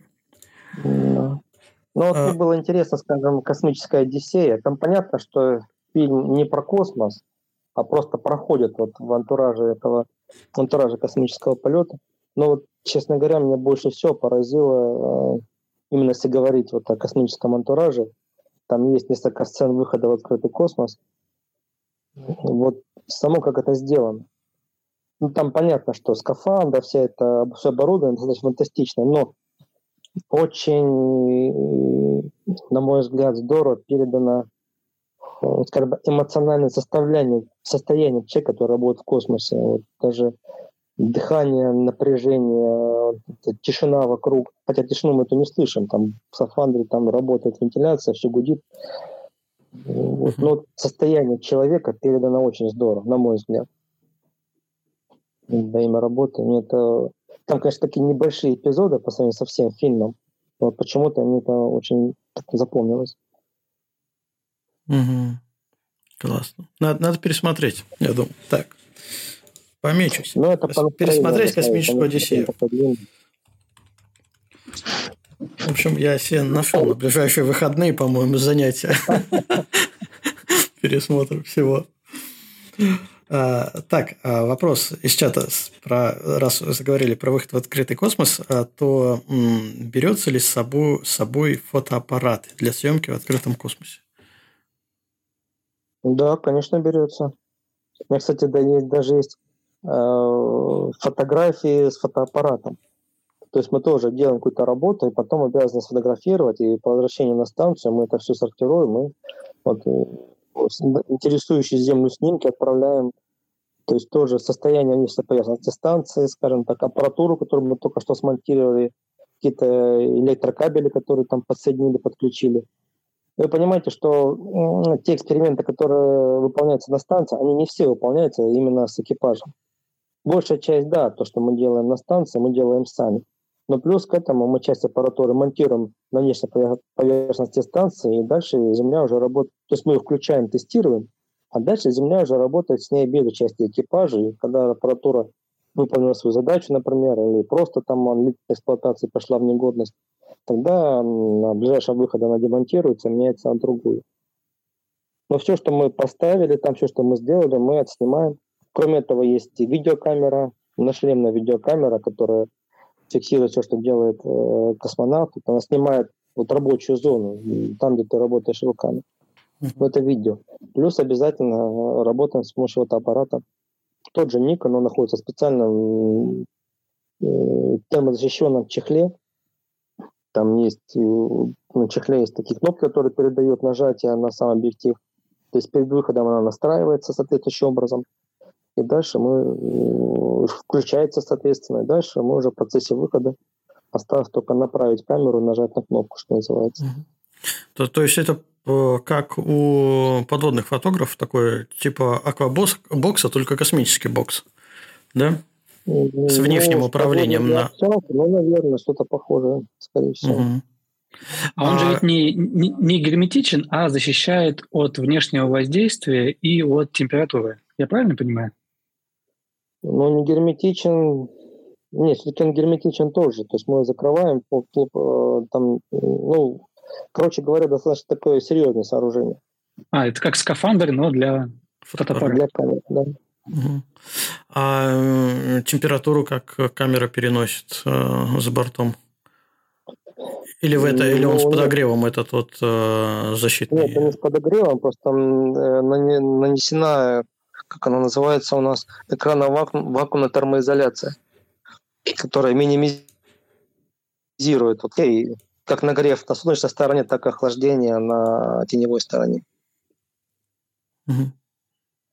Но все, а какие а, все-таки а, температуры могут быть? подогрева там у него такого нет, скажем, как у нас на скафандре системы терморегулирования. Угу. Но просто он, просто он за счет вот, э, внешнего покрытия максимально защищен от перегрева и переохлаждения. Хотя, конечно, а... наверняка это действует. А разница температуры там какая может быть? О, ну, я сейчас точно не скажу, но сказать примерный порядок цифр. Это примерно 150 градусов Цельсия на освещенной стороне и минус 150 на теневой. Ну, примерно вот так. То есть разница приличная. Да. Причем каждые полтора часа она повторяется. Жестко для камеры. Даже, кстати говоря, чувствуется, когда идешь по станции, там ты же перебираешь перчатками за поверхности станции, и когда станция выходит на свет, прямо чувствую сквозь перчатки, как нагреваются поручни. Конечно, реальную температуру ты не чувствуешь, слава богу, угу. вот, но все-таки вот нагрев, тепло ощущается очень здорово. Да. А, Я а... сейчас нахожусь в таком в небольшом шоке. Да, да, такие температуры. Нет, нет, у, у нас, э, ну, у нас, у земных фотографов, а, когда ты снимаешь зимой, то у тебя есть определенная проблема. Когда ты заносишь камеру в теплое помещение, естественно, на ней выпадает конденсат. Вот, поэтому э, ты стараешься камеру за, зимой, занося в теплое помещение, нагреть постепенно, чтобы конденсат не выпал, соответственно, электроника там не вышла из строя. А у меня, соответственно, возникает вопрос, а в космосе есть какая-то вот процедура вывода камеры из космического пространства в минус 100, из минус 150 в э, температуру, какая там температура на МКС, ну, какая-то, наверное, обычная. Там, ну, плюс. около 20, там плюс-минус. Да. Нет, конечно, ну, камера, она же не остывает до таких температур. Честно говоря, никогда не задумывался над этим. Просто мы берем, пользуемся, потом возвращаем и, соответственно, из этого чехла вынимаем. Ну, я думаю, в любом случае, если она какая-то перегрев охлаждения, то все происходит само собой, потому что мы же не сразу заходим, заносим прямо, дверь закрыл, и ты на станции. Мы заходим в шлюзовой отсек, дальше идет процедура шлюзования, она там занимает около часа. А, ну... Примерно. То есть, э, то есть у камеры есть время пройти, привести себя в порядок. Там, э, то есть постепенно надуваем отсек, потом там, по циклограмме проверяем герметичность закрытых люков, потом дальше надуваем. Потом работаем со скафандрами, там, если мы работали автономно, то подключаем уже к бортовой сети, к бортовому источнику кислорода. То есть там идет достаточно длительная процедура. Вот, поэтому это не сразу, что мы вот зашли в станцию, закрыли дверь и смотрим, что чай пить. А, а в фильмах именно так, хочу заметить, что зашел там, быстренько ну, воздух, щик, надулся показывая реаль, реально циклограмму выхода и имею в виду шлюзование перед выходом и вот все эти нюансы, я думаю, фильм получился бы длинным, нудным и неинтересным. Потому что все, что мы работаем с люками, мы, ну, требует очень внимательного отношения и очень серьезных проверок. Угу. Да, ну, значит, вот как раз за счет этого процесса длительного, больше часа, получается, да, камера потихоньку приходит в состояние. А, кстати... Ну, а, возможно, а... возможно, хотя, честно говоря, не задумывался. А аккумуляторы, кстати, штатно используются? Хватает их? Как вообще с зарядкой? Пауэрбанки? Не знаю. Ну, на борту есть зарядки, конечно. Есть специальные места, где аккумуляторы хранятся, есть зарядное устройство, мы постоянно все это используем. Поскольку мы с, камера, с камерами работаем постоянно, то, соответственно, и зарядное устройство постоянно заняты. Угу. Грубо говоря, там вот на стенке висит там пакет, ну, доветка прилепленный, такой, как называют, зипло, как он называется, ну, пакет с замком. Угу. Представляете, о чем речь? Там лежат аккумуляторы, надпись «заряженные». Рядом пакет аккумуляторы разряженные. Поэтому как только освобождается зарядное устройство, мы берем разряженный аккумулятор, ставим заряжаться. А заряженный аккумулятор кладем в заряженный. И дальше мы все это используем в своих камерах. Естественно, вот, вот то, что э, бывает, ну не то, что проблемы, но какие-то неудобства доставляет, потому что зачастую, скажем, на камерах новой модификации используются и, мати- и аккумуляторы новые, там, скажем, uh-huh. э, другой формы, там контакты сделаны по-другому. Может, не знаю, зачем это делается, может быть, специально. Но, конечно, приходится вместе вот с, с номенклатурой камер еще и хранить целую номенклатуру разных аккумуляторов. И зарядов. Ну, это все сделано для, для масс-маркета. Ну, да, конечно. Угу. А какие-нибудь дополнительные, не знаю, фильтры, что-нибудь вообще используется дополнительное? Просто тушка, объектив и все?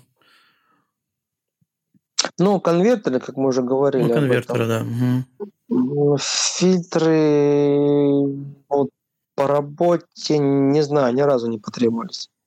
Может, если заниматься художественной фотографией, что-то такое можно использовать, но не могу тут сказать что-то определенное. Угу.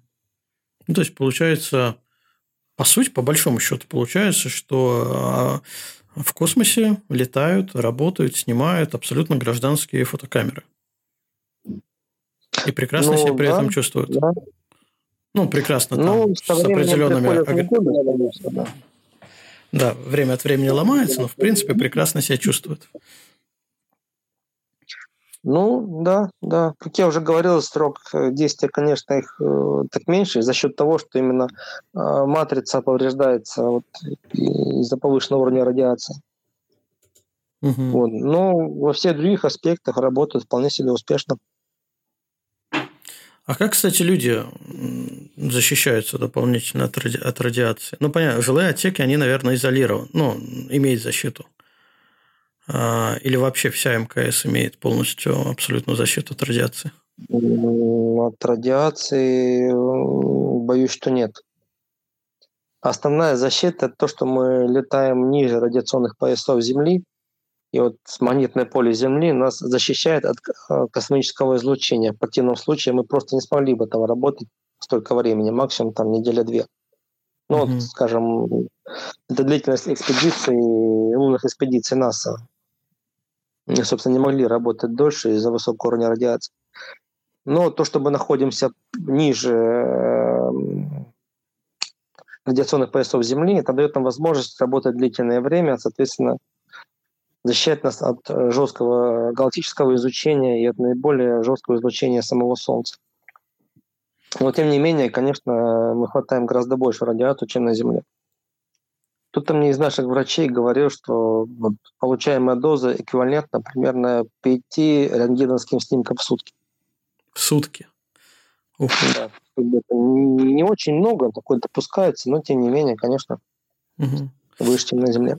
А раз, разные солнечные, солнечная активность бури а, влияет на это? Или все равно э, достаточно низко находится МКС, чтобы магнитное поле прикрыло от них? Ну, надо э, предупреждать экипаж, что будет вспышка на Солнце, и в тот момент, когда она должна э, достигнуть Земли, экипажу рекомендует перейти на спускаемый аппарат, как наиболее защищенный отсек. Угу. Спускаемый аппарат – это единственный отсек корабля, который возвращается на Землю, поэтому он и, соответственно, и, так, сделан наиболее основательно, плюс достаточно серьезное теплозащитное покрытие. Ну и как следствие, он ну, сравнительно как более то, чтобы защищает, но по сравнению с другими отсеками, другими модулями станции, он, конечно, больше защищает экипаж от радиации, поэтому рекомендуют уходить туда и пережидать это время. Вот. Но на, на моих полетах вот такого не было ни разу. Я знаю, что такие эпизоды были э, в других экспедициях, но в моих такого не случалось. И слава солнцу. Слава солнцу. Что этого не было. Ну, да. А, а вообще приходилось на пленку снимать? Или сейчас пленки э, нету в космосе? Или еще возят какие-то... А вот для, даже для научных каких-то целей сейчас вообще на пленку не снимают? Так, ну, нет, у нас все камеры цифровые. И в первом полете, скажем, все самые старые камеры, которые удалось найти на борту станции, они все цифровые. Пленки. Нет, сейчас такого нет. Нет. Ну да, потому что ну, с пленкой-то еще все, и с пленкой и с радиацией еще все хуже. Да. А, кстати, вот тут ну, еще... Наверное. Да, вопросик прилетел. Мы уже говорили про северное сияние, но тут такое интересное уточнение. Были ли случаи быть э, в центре северного сияния, в короне? Ну, во всяком случае, люди, которые снимают с Земли, называют короной, когда над головой центр сияния. А ну, э, как я уже сказал, у нас наклонение орбиты станции 51,5 а, градуса. Угу. То есть севернее вот этого широты и южнее широты мы, скажем так, и не поднимаемся, и не спускаемся. Вот. Так что в моих экспедициях такого не было, но кто-то рассказывал не из наших, что там были особо такие ну, сильные сияния, и у них был эпизод, когда вот они видели сильное сияние прямо вот вокруг станции. Под ногами. Угу. Да, но это должно быть что-то очень сильное, потому что вы понимаете, что смотреть на это красиво, откуда возникает северное сияние, это как раз из взаимодействия да, это значит... Элементов космического излучения с магнитным полем Земли. Да, магнитное есть, поле, значит, вижу, прогнулось вот, уже до этого. Да, когда я вижу красивое северное сияние или там южное сияние, да, я с одной стороны думаю, как это красиво, а с другой стороны думаю, ну, хорошую мы сейчас дозу получаем, что же делать? Ну, вообще, насколько они часто есть, в космосе? Хорошо бы не смотреть на это, а спуститься в безопас... более безопасное место. Спускаем мы. Э, ну, не скажу, что каждый раз, но частенько. Вот именно на юге. Вот на севере не каждый раз, а вот именно когда видишь южный магнитный полюс, то там частенько. Не скажу, что на каждом витке, но зачастую. Угу. Вот еще просят спросить про затмения, различные затмения, солнечные, лунные затмения – ну, во-первых, э, насколько их видно с МКС, а во-вторых, э, ну, солнечное, наверное, нереально снять, ну, мне так кажется. Э, а лунное?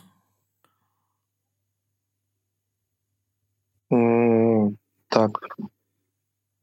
Нет, такого эпизода не было. Но потом, понимаете, мы вращаемся вокруг планеты, полтора часа один виток. Поэтому я предполагаю, что скорости настолько бешеные, что просто-напросто не успеешь навестись. Ну, я думаю, да, нет, что не сталкивался с таким явлением. Я думаю, вряд ли можно наблюдать с орбиты. Скажем, солнечное затмение, видно его видно не по, всей, не по всей поверхности планеты, а именно там, куда падает тень от Луны. Ну, то есть нужно четко выгадать, что ты находился... В тени Луны, да. Чтобы да, вот в этот момент проходил этот район, и ты успел что-то увидеть, во-первых, это очень быстро, во-вторых, э, учитывая, что все иллюминаторы смотрят на Землю, как бы Солнце тяжело в это время увидеть. Ну, в общем, я не думаю, что это реально. Честно, я никогда об этом не задумывался. И в наше не было таких эпизодов, вот, но вряд ли это реально. Угу. Вот, кстати, тут у нас в чат кидали на статью а, что тень на Земле от солнечного затмения сфотографировали с борта МКС. То есть не само затмение, понятно, а именно угу. а, тень. Да, американский астронавт Кристофер Кэссиди, находящийся на борту международной Это не в 19 году, точнее, не в 20, не в 20 году. В 20 да, в 20 году. Ну, ну, надо же. Он менял наш экипаж на станции, и я ему передавал командирство станции. Вот. И он, так сказать. и он снял тень, от, причем кольцо, это было кольцевое солнечное затмение, да. А, он сфотографировал тень, на, которая ну, проецировалась на пару. Вот. Так что вот... Ну, значит, можно тут такое сделать. Ну, нет, э, ну, нет. Первую часть вопроса задавали именно что, вот классическое затмение, которое мы с Земли видим, да, сфотографировали. Я понял. Мы поняли, что нет, скорости не те, угол обзора не тот. Э, вот. А тень от солнечного затмения, вот оказывается, да, можно. Ну, конечно, да. Совершенно другой мир. Хорошо. Меня, кстати, поразило, когда мы прилетели на станцию. Угу. Вот э, американка вот, Кристина Кук, она сфотографировала наш старт, точнее даже не, не просто старт, а саму траекторию выведения, то есть весь спутный след от Земли, то есть от стартового комплекса на Байконуре до окончания работы третьей ступени. Очень было красиво. Угу. Я даже не думал, что такое можно сделать, но вот у нее получилось. Понимаете, мы же когда станция, мы когда стартуем, мы по сути э, стреляем вслед станции. То есть плоскость ну, орбиты вдогон, корабля вдогонку, станции да. должна совпадать, да, и идем в догонку. Вот. И вот она умудрилась отснять наше выведение и вот, собственно, весь путный след. А как, а как ее зовут? Кристина? Кристина Кук. Кук. Я попробую. Это американка, да? Можно найти. Да, да, американская страна. Попробую найти. А, я, кстати, вопрос. Был ли опыт съемки с земли запусков? Или это вот отдельная какая-то история? Э, сам старт? Да. Ну, конечно, каждый старт его снимают на фото, и на видео, и там масса видеофильмов, кстати, есть с изображением старта.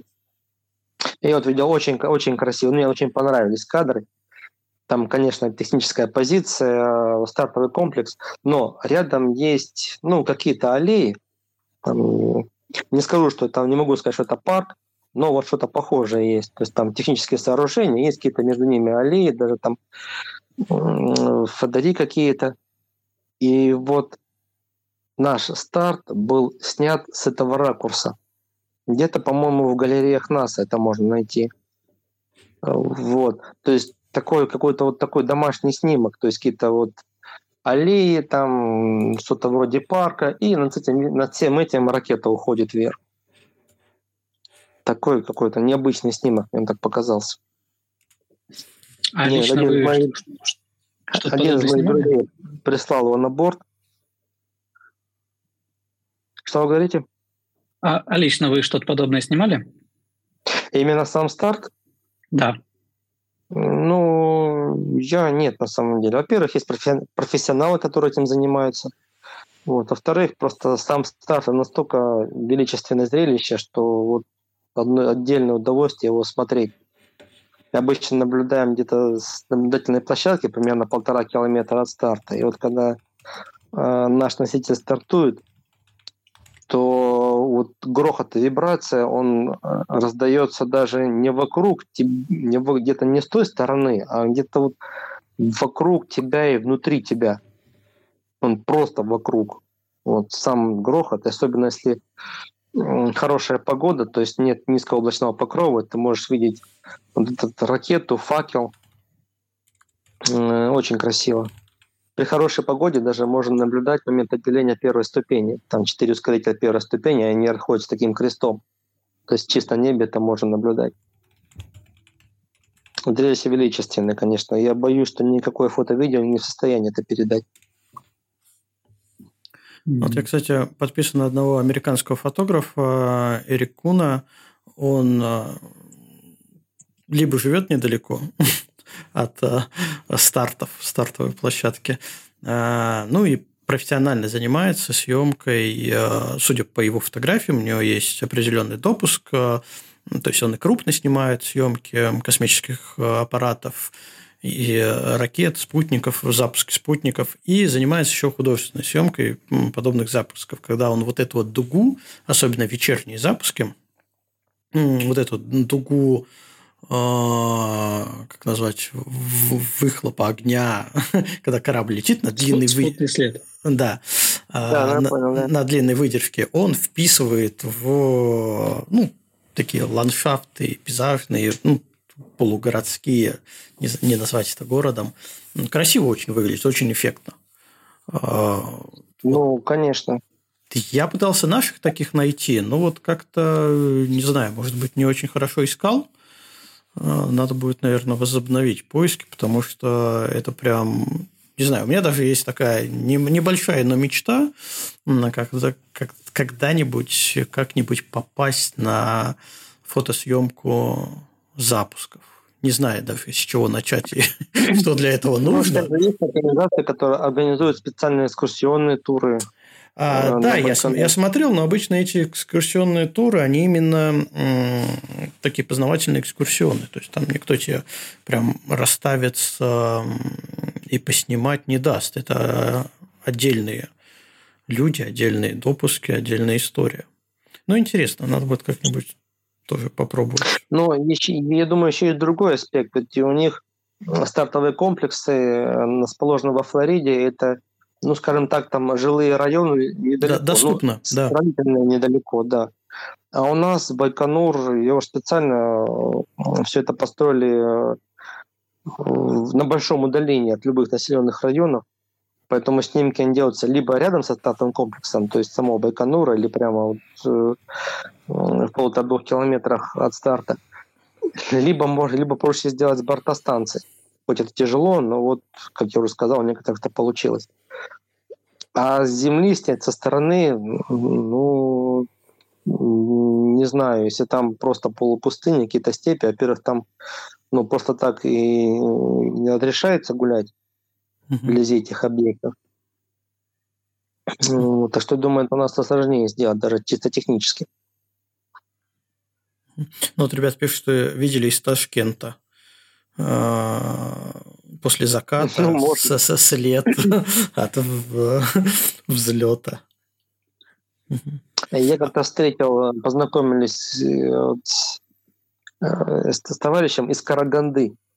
Mm-hmm. Вот. Он говорит, мы, говорит, живем, у вас с одной стороны вы тут летаете, а с другой стороны Семипалатинск. Поэтому ну, он такой уже достаточно взрослый э, человек, поэтому застал эти все ядерные испытания. Поэтому, одной стороны, то вы полетели, то с другой стороны, что-нибудь там бабахнуло. Вот так, говорит, мы и живем. Ну... И то, и другое можно наблюдать. Но в Караганде я сам ни разу не был, сразу скажу. За, зато не скучно. Сразу можно две ну, стартовые наверное, площадки да. наблюдать. Интересно. А вообще у нас э, как э, с э, космодроном, с космодромами, ну, не знаю, может быть, новые какие-нибудь планируются, либо мы вот просто пока достаточно Байконура, Семипалатинска, Плесецк у нас еще, да, технически такой для спутников в основном. Да, но Плестецк расположен далеко на севере, это больше такой военный полигон. Ну да. А, вот. есть на Восточ, космодром Восточный. Восточный, да. Там даже есть стартовая площадка вот для наших носителей, но пока там нет инфраструктуры и возможности для старта пилотируемых кораблей, только беспилотные, там спутники и все. Вот. Может, когда-то что-то перенесут, но пока, насколько я таких планов нет. Сейчас больше основной упор делается на развитие нового корабля. И ну, уже начата разработка э, уже новой станции российской. Вот на это делается упор. Угу. Вот. Ну, что будет дальше, посмотрим. Так что пока вот, пилотируемые пуски могут делаться только э, с космодрома Байконур. Угу. Ну, то есть он у нас основной. Ну, да, да. По крайней мере, для пилотируемых пусков точно. Основной и единственный. А, так, хорошо. Что я, я еще? У меня тут есть вопросы, которые я не задал. У нас есть время. Надеюсь, мы не сильно да, конечно. отвлекаем. А, вообще хотел немного с, от, с космоса вернуться на Землю. А, чем космонавты занимаются, будучи на Земле, когда возвращаются? Вот было три полета лично у вас. Было три полета, между ними, соответственно, было а, два промежутка. Ну, третий сейчас пока заключительный, да, а, два промежутка между полетами, причем довольно большой один был. Чем космонавты занимаются в это время? Так, ну, надо понимать, что вообще подготовка к полету – это тоже непростой процесс. То есть, чтобы отработать на борту полгода, mm-hmm. необходимо работать в составе экипажа на Земле порядка двух лет. Вот, то есть сюда включаются тренировки и по работе с кораблем, по работе в корабле, точнее, по работе на станции, штатные, нештатные ситуации. То есть очень много времени э, мы занимаемся тем, что отрабатываем действия при различных отказах, э, поломках и так далее. Плюс э, учимся, проходим тренировки по выполнению научной программы на каждый полет. Причем, учитывая, что этот объект, проект, проект международный, поэтому бывает, что каждый космонавт-астронавт частично работает, э, вот, грубо говоря, у себя дома по своей научной программе. Потом весь экипаж собирается либо там у нас в Звездном городке, либо в Хьюстоне для отработки каких-то совместных действий. Особенно это касается работы в корабле, потому что там должна быть сработанность полная, то есть должны понимать друг друга с полуслова. Ну и плюс совместные тренировки на станции.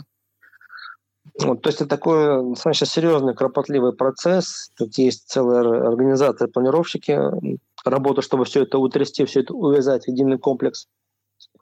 Э, имею в виду работу и тренировки на базе различных агентств. Роскосмос, НАСА, там Джакса, мы также в Японии тренируемся. И есть такой европейский центр астронавтов в Кельне, там тоже проходим тренировки. Все это занимает порядка двух лет, особенно первый раз. Там повторно может быть полтора года, но обычно, э, вот если какого-то аврала нет, то около двух лет. Дальше, примерно полгода, там плюс-минус, мы работаем на борту станции. И затем должен пойдет такой достаточно длительный процесс реабилитации после полета. Сам процесс реабилитации занимает около двух месяцев, но формально, скажем, космонавт считается ну, полностью, скажем так, реабилитившим, ре, ре, отреабилитированным, короче говоря, угу. примерно через полгода после посадки. То есть через полгода после посадки я прохожу медицинскую комиссию, где оценивается мое состояние, ну и оценивается моя пригодность к дальнейшей работе. То есть каждый полет, каждая подготовка, это занимает около трех лет. То есть э, каждая экспедиция достаточно такой ну, серьезная часть твоей жизни. И это при том условии, что нет никаких переносов, изменений в программе, что также бывает достаточно часто. Вот. Поэтому, вот считайте, два года готовился к полету, полгода летал, полгода приводил себя порядок после полета. Сюда входит и, кстати говоря, как я уже сказал, период реабилитации, дальше там отгуливаешь накопившиеся отпуска, они обычно к этому времени там минимум несколько месяцев отпусков, потому что в процессе работы и подготовки отгулять отпуска просто некогда. Угу. Вот. То есть нормальный цикл подготовки это минимум три года. Вот у меня так получилось, после э, второго полета вернулся вот, отгулял то, что положено отгулять, и дальше начал готовиться к третьему полету. После первого полета, ну, там было немножко э, сложнее все, там возникли определенные проблемы со здоровьем, надо было с ними разбираться. Поэтому там процесс немножко затянулся. Вот. А так, если, скажем, человек выполнил полет, привелся в порядок, но пока не востребован, то есть еще не готовится там, к очередной экспедиции, ну, участвует какие-то наземные тренировки, потому что аппаратура, аппаратура модернизируется, и э, наши корабли, что-то где-то изменяется, что-то происходит. Э, есть такой вид деятельности, называется представительская деятельность. То есть я э, участвую, обязан участвовать в мероприятиях, которые, как это говорится, популяризируют достижения нашей космонавтики, это встречи со школьниками, студентами и так далее. То есть, ну, тут надо смотреть все индивидуально. Кто, как человек востребован и где, как и чем он может заниматься вот, в свободное время. В свободное время имеется в виду, если он не востребован на подготовку. То есть, в принципе, получается, что прилетев из прилетев из полета. Ну, ладно, прилетев из космоса, приземлившись. Ну, вернувшись а, из космоса. Да, вернувшись. Вот. А, реабилитация там полгода, отпуски еще, ну, в общем, до года это занятие здоровьем, отдых. А, и если... Нет, ну, скажем так, полгода занятия здоровьем, отдых, дальше медкомиссия, а дальше уже по ситуации. Угу. Если человек востребован, он уже... Но если человек востребован, он опять начинает э, тренировки. Да, там либо да. с новой командой, либо ну, вдруг со старой командой. А, но уже по новым задачам. И, и это может быть до двух лет. То есть следующий полет условно через два-два с половиной года возможен. Ну, примерно так, так, да. Без, без задержек. А различные, ну, наверняка же, ну, скорее всего, да, они есть, психологические тесты по совместимости разных участников, членов экипажа, потому что по 200-300 дней в закрытом пространстве в одной и той же компании с одними же теми же людьми, ну, наверняка какие-то непонимания все равно возникают. Ну, невозможно же так плотно общаться с одними людьми в замкнутом пространстве. Это же все учитывается, наверное, как-то еще на Земле. Ну, э, должно учитываться, скажем так. Вот. На практике бывает по-разному, но, конечно, наши психологи дают свои рекомендации. Вот. Но тоже надо понимать, что проект международный, поэтому каждое агентство выставляет своих кандидатов, и вот э, мы должны с ними сработаться.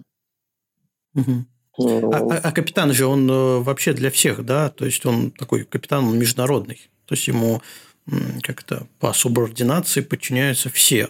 Русские, американцы, японцы. Капитан. Имеется в виду командир корабля. Как командир, да. Да, да.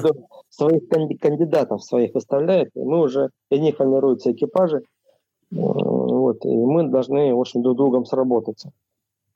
А, на станции есть командир станции, скажем так, два сегмента, да, российский и американский. Если командир американец, то на российской стороне есть так называемый ответственный за сегмент, который, ну, грубо говоря, тут можно полушутливо, такой локальный босс, uh-huh. региональный босс, который отвечает за работу сегмента и взаимодействует с командиром экипажа, там есть какие-то э, вопросы возникают. Соответственно, если командир русский, то, соответственно, американской стороне ответственность за американский сегмент. Обычно от экспедиции экспедиции это чередуется, да, то есть экспедицию там русский космонавт, командир, э, вот, а потом наоборот. И также есть командир корабля, бортинженер корабля. Вот на Союзе, например, есть командир корабля, есть бортинженер, есть бортинженер 2. Соответственно, вот этого зависит от твоей обязанности. Но если на станции, скажем так, роль командира а вот в обычной жизни больше представительская, потому что у каждого члена экипажа есть свое расписание, и он четко по нему работает. Потому что каждый день расписано жестко, буквально по минутам, и так если выбиваешься из графика, то иногда потом очень тяжело. Вот. Роль командира станции становится решающей, если, не дай бог, возникнут какие-то проблемы, то есть какие-то аварийные ситуации, особенно это касается тяжелых, таких, там, скажем, разгерметизации там, или пожар, или отравление атмосферы, то здесь роль командира решающая. Он должен организовать работу экипажа по спасению станции, по борьбе за выживание станции. Он же принимает решение о покидании станции, если видит, что продолжать борьбу либо невозможно, либо становится чересчур опасно. Это командир станции. Роль командира корабля, она более такая весомая, что ли, потому что у нас на корабле демократии нет. У нас все подчиняются командиру корабля. Бортинженер, он больше работает с бортовыми системами, в случае каких-то поломок, отказов он выдает рекомендации, что и как нужно сделать, но окончательное решение принимает командир. Кто бы с ним согласен, не согласен, все равно все выполняют решение командира. Вот. Ну, если говорить о наших кораблях, кораблях серии «Союз», то бортинженером может быть как э, русский космонавт, так и иностранец. Вот летали представители Европы бортинженерами и американцы. Но командир корабля всегда русский. Это наш корабль, собственно, наша зона ответственности. Но кто может быть командиром на станции, я уже сказал. Вот, то есть mm-hmm. вот, есть такие. Да. Вот в первом полете я был бортинженером корабля бортинженером станции, во втором бортинженером корабля, и вот как раз таким бортинженером и заодно ответственен за сегмент российский, а в третьем уже вот удостоился такой чести, причем я серьезно говорю, это большая ответственность, действительно такое большое признание твоей квалификации, если тебя ставят командиром станции. Потому что, ну, как я уже сказал, роль вроде бы такая незаметная, больше представительская, но тем не менее вот груз ответственности на тебе лежит колоссальный. Вот. Но я хотел сказать о другом сначала, то, что каждое агентство вполне выставляет своих кандидатов в экипаж. То собирается экипаж, скажем, может быть, один русский, два иностранца, кто-то представитель, э, если, говорить об экипаже корабля, вот мы в нашем союзе, вот, э, экипажи всегда интернациональные. Вот, первых двух полетах я летал, было двое русских и третий американец. В третьем полете я уже был командиром корабля, и у меня был бортинженер американка Джессика Миер, а третий член экипажа был астронавт из Объединенных Арабских Эмиратов Хаза Аль-Мансури. То есть интернациональный экипаж. И во время каждой подготовки, соответственно, как я уже сказал, мы готовимся порядка двух лет. Мы за это время не только тренируемся, отрабатываем свои действия, но и, конечно, вот, э, как бы волей-неволей, иногда просто специально к этому стремимся, ну, как-то пытаемся ждать друг друга получше.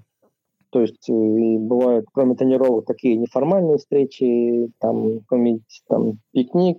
Обычно, если мы приезжаем на тренировочную сессию в Хьюстон, то кто-то из астронавтов приглашает себя в гости так, а, на какую-то, какую-то вечеринку, да? Ну, прямо домой, да? готовится в России. А? Прямо домой приглашает. Да, домой. Вот. Если кто-то если мы вот, тренировочной сессии в России, то обычно кто-то из русских членов экипажа приглашает себе домой. А, вот тоже так. То есть мы за это время не только отрабатываем какие-то действия вот на борту станции, но и пытаемся узнать друг друга получше, когда друг другом лучше взаимодействовать. Вот. И это, конечно, очень здорово помогает находить потом общий язык на борту в процессе работы. Конечно, не буду сказать, бывают разные эпизоды, но, как правило, как правило, все члены экипажа настроены такую на общую работу. И, конечно, это очень здорово помогает так, поддерживать такой ну, хороший моральный климат в экипаже. Что-то да. такое много наговорил, наверное. Чтобы, чтобы на, на космической станции всегда была хорошая атмосфера. Да. да. Конечно, со временем накапливается вот такой, ну, работа в стрессовой, в стрессовой обстановке постоянно, поэтому, ну, может быть, разные всплески, так скажем так, но, тем не менее, мы все-таки стараемся все это сглаживать, причем, как правило, это обоюдно делается, чтобы все это проходило и поддерживаем нормальные отношения. Здорово помогает это, то, что мы так стараемся так устраивать такие обычные вечера, там, ну, как на земле, по выходным, там, пятница вечер или суббота вечер. Либо американцы приглашают нас себе там на свой сегмент, так выставляют такие вкусняшки, что у них есть, там какой-то фото, фото, видео, музыку там слушаем, кино смотрим. Угу. Через неделю мы к себе приглашаем. Тоже так выставляем, чем богаты. Они что-то с собой приносят.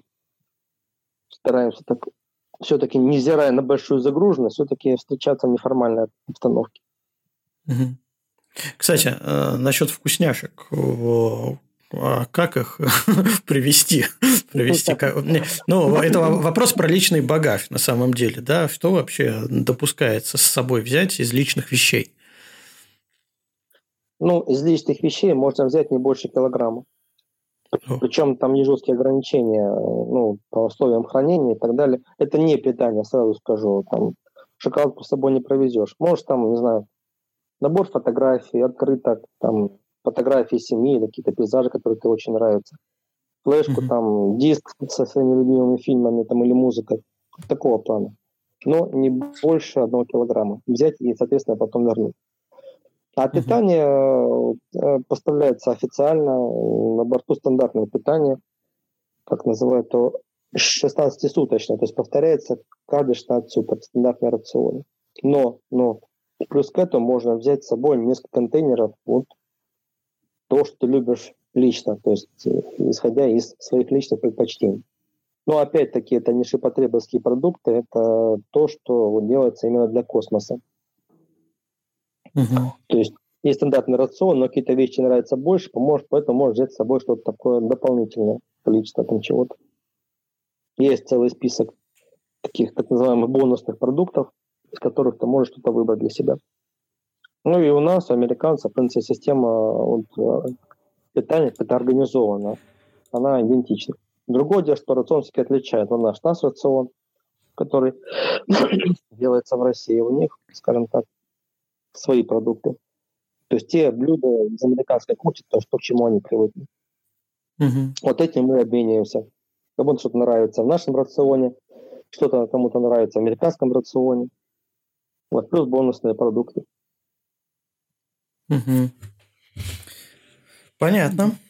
Так, ну, хорошо. Да, да.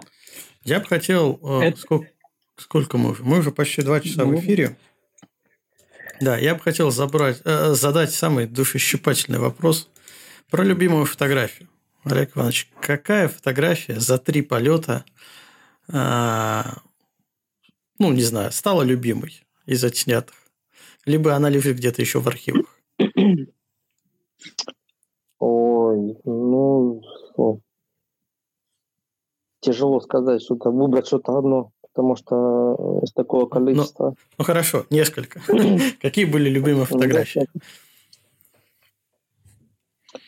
Ну, иногда получались некрасивые фотографии стыковки э, космического корабля «Драгон», например. Он, он приходил к нам, такое было интересное освещение, так, что называется так вечерняя зорька, там перед входом в тень сам корабль подходит к руке манипулятора, или манипулятор к нему подводит. Там ситуация такая, он подходит, зависает рядом со станцией, а потом манипулятор ему берут и стыкуют нужному узлу. Но это такие космические съемки. По Земле, ну, мне, например, как, как-то удалось заснять э, фотографии южной конечности Африки. Вот южная конечность Африки в солнечном блике. Причем вот над материком нет никаких облаков, а все облака как бы обрамляют материк уже над океаном. Очень понравилась фотография, вот тоже получилось спонтанно. Пришел в один отсек, там что-то работал с какими-то грузами, и в иллюминатор увидел, что проходим над Россией, четко был виден полуостров Крым. Вот, к сожалению, не было возможности менять, э, менять объектив. Вот такой был широкоугольный объектив под рукой, вот один попытался отснять, и так получилось, что полуостров Крым и все Черное море, солнечный блик посреди моря, даже если присмотреться, там вдали на самой краю снимка виден Стамбул с проливом Босфор. Вот. Снимок очень нравится мне. Этот. Ну, вот, наверное, как-то так. Угу. Вот Антон, Антон уже в чат э, фотографию с Крымом скинул. Да? Да. Быстренько нашел. Ну, я посмотрю, Да. Да, это та самая фотография. А, единственное, что я не... А, если я правильно понял, то у нас на, на анонсе к подкасту как раз э, стыковка с Драгоном. Да, да, да. Ну, это другой снимок, но тоже красивый. Такой он комбинированный получился. Там иллюминатор, земля, корабль, робот. Да, да. Все вместе. Угу. Ну, Кстати говоря, а вот... самый красивый океан, наверное, где-то в районе Багамских островов. Там цвет морской воды от темного до самого нежно-бирюзового.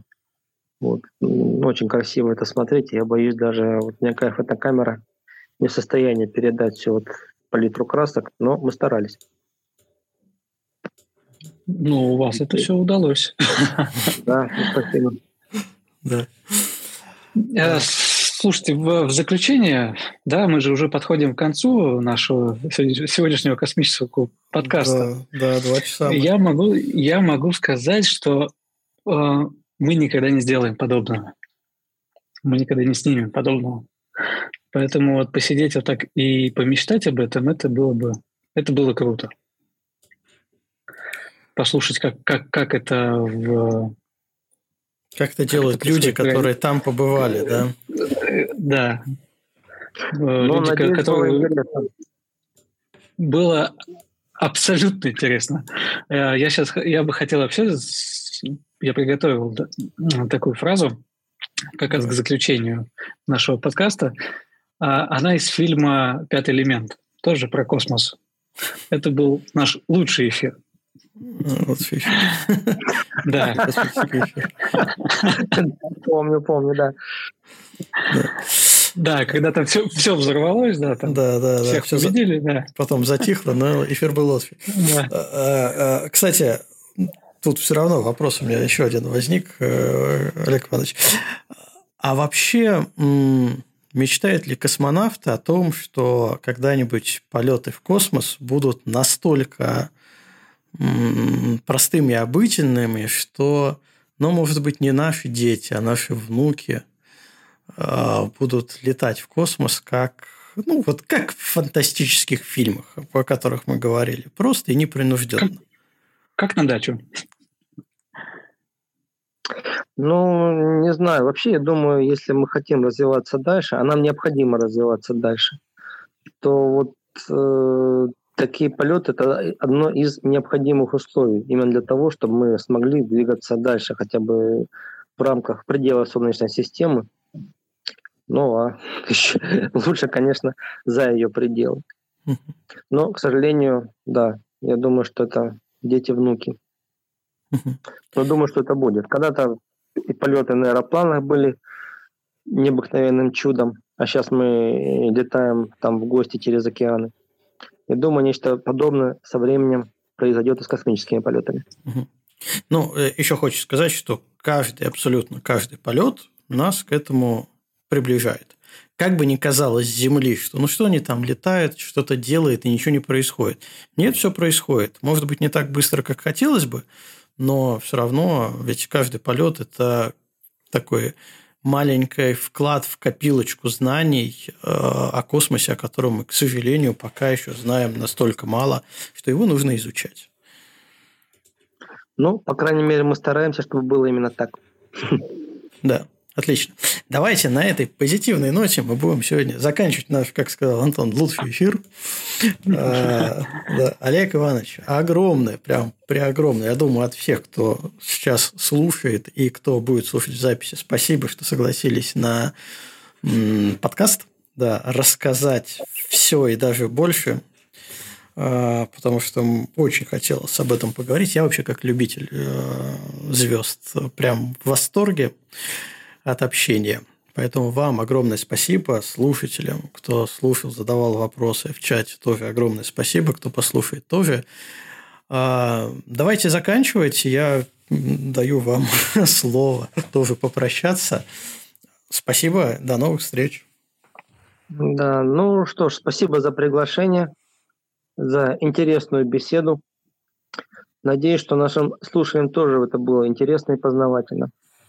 Ну что ж, вам дальнейших успехов в вашей непростой деятельности. Всего хорошего, до новых встреч. Спасибо большое. Спасибо, что пришли. Костя, тебе традиционное спасибо. Спасибо, что послушали.